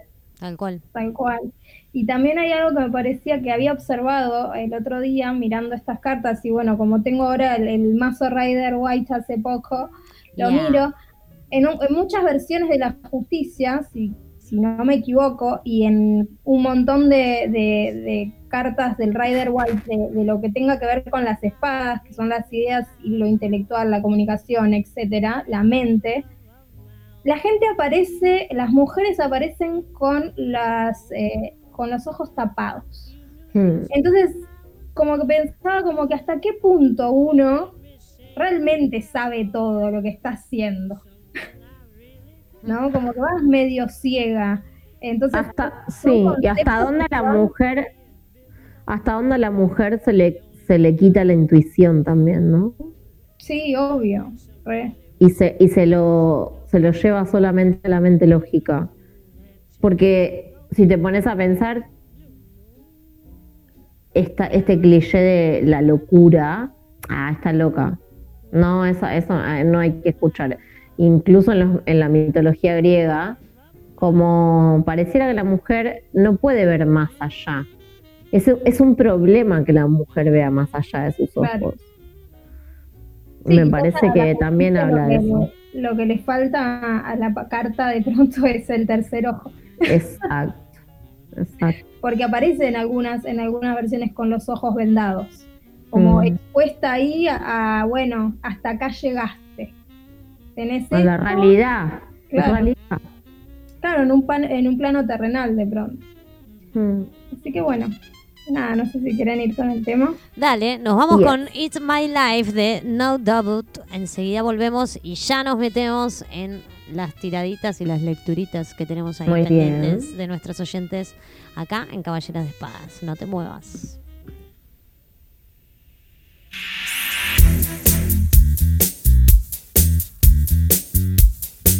Estás escuchando Caballera de Espadas.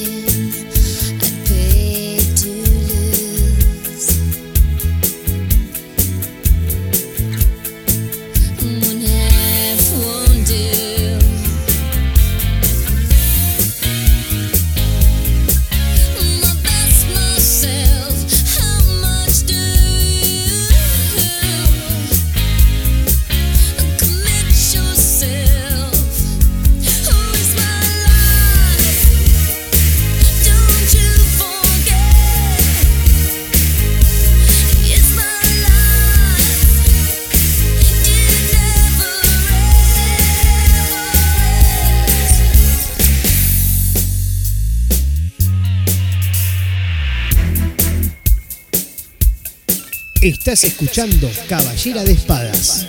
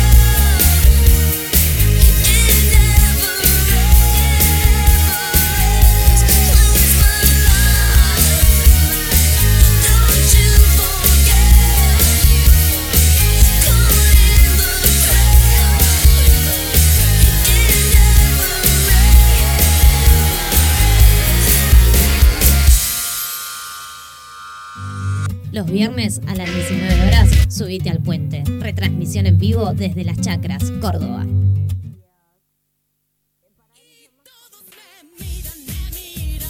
Todos los lunes, los miércoles y viernes, de 17 a 19 horas, estás escuchando El Visor, una mirada distinta. ¿Volvimos?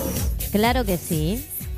Claro que sí. Estábamos hablando off the record Off the de algo que yo le decía de, a Flor de Johnny Cash que me mata, De eso de volver a la infancia, bueno, medio maternidad y medio justicia, Claro.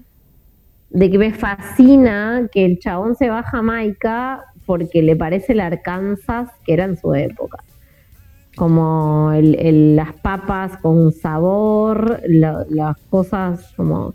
Toda esta cosa de la infancia que me, me fascina y del, del no exceso, ¿no? Después de tener todo lo que se te puede cantar en el ojete.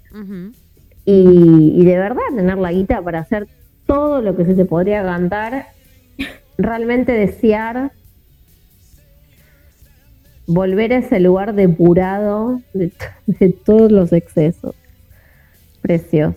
Hermoso. Nos metemos en los mensajes que nos van llegando de nuestros oyentes para estas preciosas lecturitas que tenemos en el día de hoy. El primero fue mensajito de la semana, así que vamos con un mensajito para Yo- la semana. Yo hago el mensajito de la semana, el otro lo hace Flor. ¿Qué decís, Dale. Flor? Dale.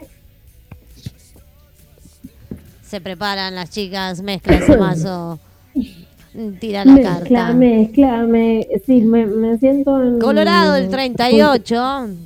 Sí, sí, era como... Han un cantado riverito bingo en la fuerte. sala. En la sala. El cartón número de serie 25.731.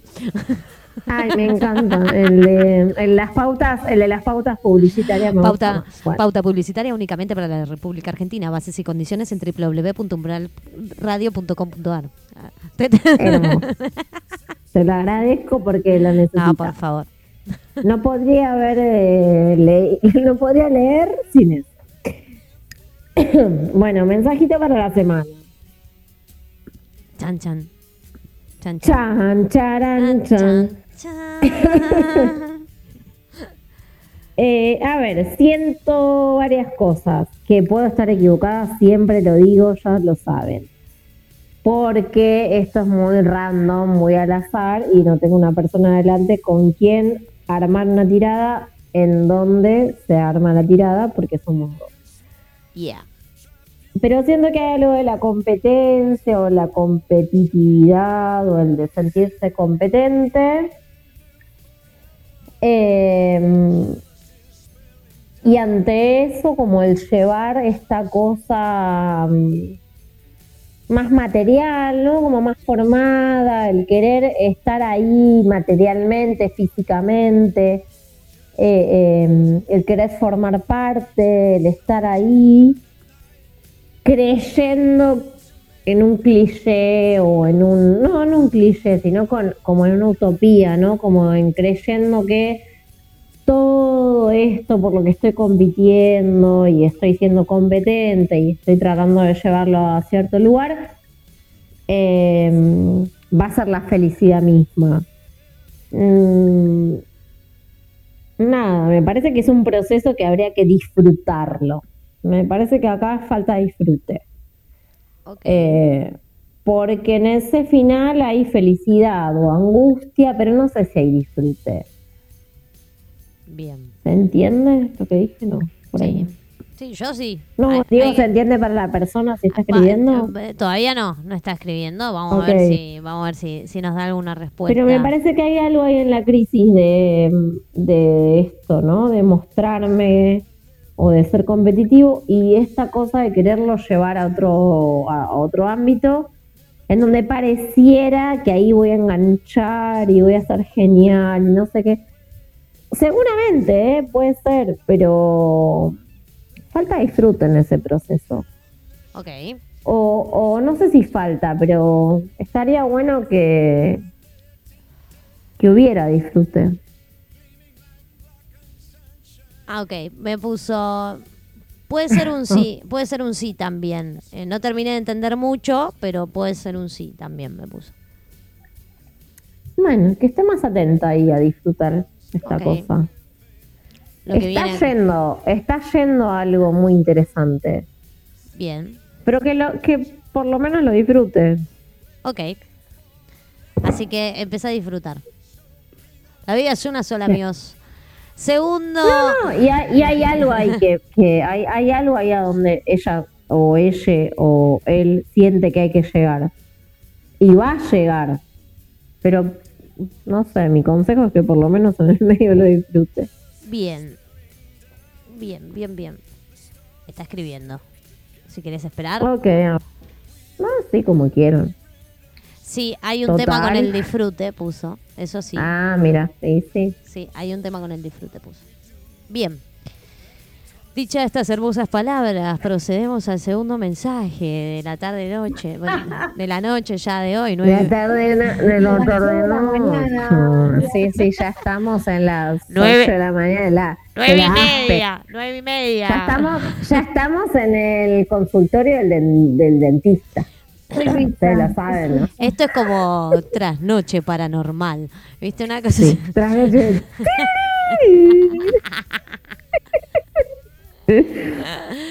Dios mío. Nos metemos en un segundo mensaje mientras sigue escribiendo la otra persona que, que hablábamos recién. Bueno, así. bueno, la dejamos bueno. ahí que escribe. No hay, no Le hay toca, otro. le toca a Flor ahora. Le toca a Yo ya Flor. está- yo ya me puedo hacer un, un vaso. ¿Qué te podés hacer si estás todo ahí?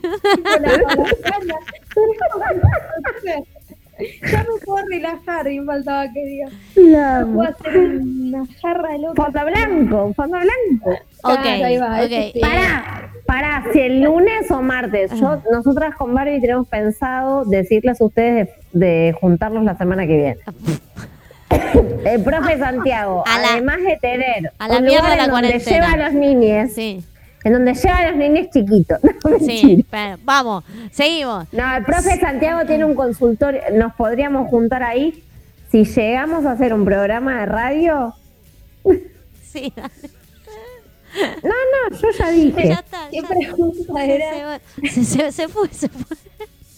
Mabel, volvé, Mabel. Ver, no, Leia está queriendo agarrar Eh. la vela del agua. Me encanta. Eh, se viene la segunda consulta de la noche de hoy. Es, hola, mi pregunta es, si aspecta bien la cosa con mi compa de trabajo, obvio que es un capri, jaja, pusieron. La, Qué compli. Qué es, com- el, es el compañero de trabajo, el Capricornio. Capri, claro, compañero de trabajo, Capri. Claro, Claro, era obvio. difícil.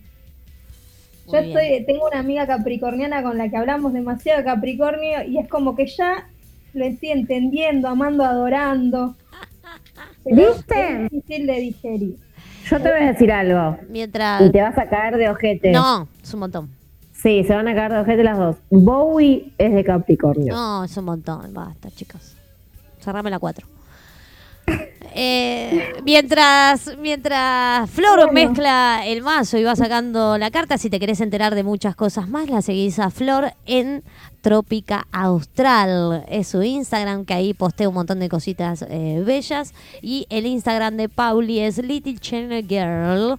Eh, 23, la podés seguir 23. también en, en Instagram por si querés tener alguna sesión más íntima e interactiva de tarot.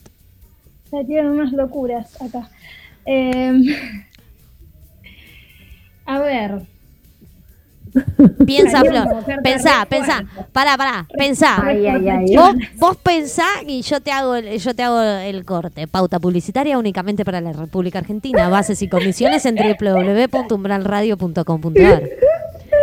no, bueno, a ver, en principio me parece que no, entre la persona que consultó y su compañero capricorniano no hay, eh, no estaría fluyendo, no se estarían mirando, sobre todo porque las cartas me salieron que no se, no se mira, o sea, no hay una conexión de algún tipo. Ok.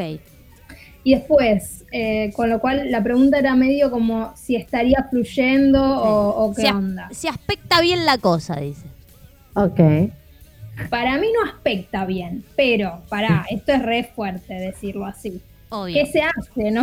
Yo te ¿Qué daría hago? un Claro. consejo. Claro. No Ok. aspecta bien por un tema de que no, no veo conexión, me salieron dos arquetipos, me- lo digo por, por si Pau quiere agregar, agregar algo, me salió el emperador y el arcano 13. Oh, Capri. Sí. Entonces, yo saqué uno por cada uno, o puede ser también, como dijo, puede ser ella, eh, la persona en cuestión, ella, él, el- la persona en cuestión, o Mm. eh, uno por cada uno.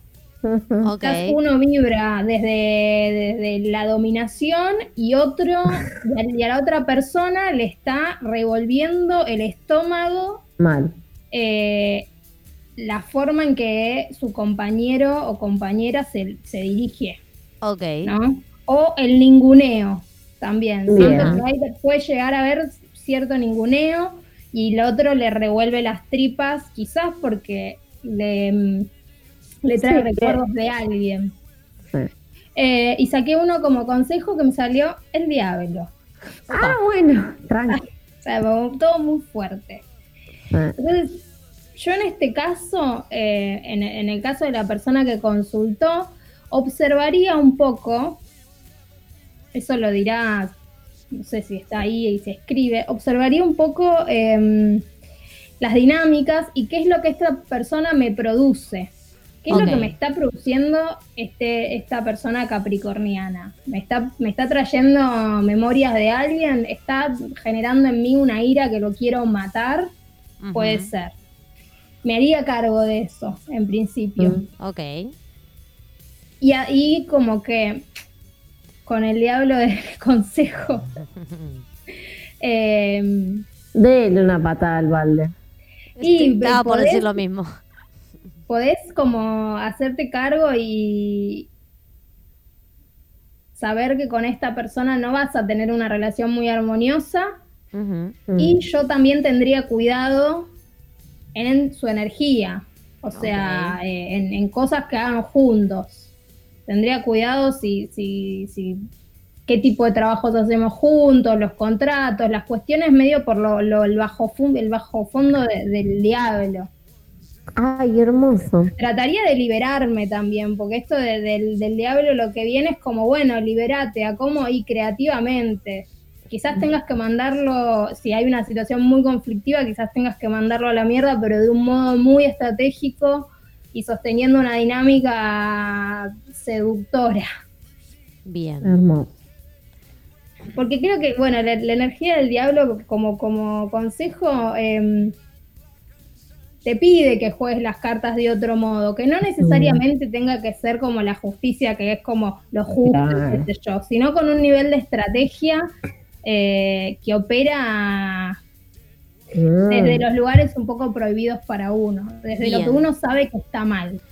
La, la respuesta a lo que le estuvimos, a lo que eh, Flor le estuvo leyendo fue, ah, bueno. Sí, Ay, hay algo de eso. Gracias por el consejo. Y si no, por otro punto, también observaría si, si hay algún tipo de atracción también por esta persona. Se me vino la canción Atracción Fatal. Atracción. Eh, Porque puede Yo- pasar eso también, ¿no? No, puede Como ser. hay algo, que, hay algo que en lo que, que el otro presenta que calienta un toque, no digo como amor ni nada, No, sino no, como no, no, no.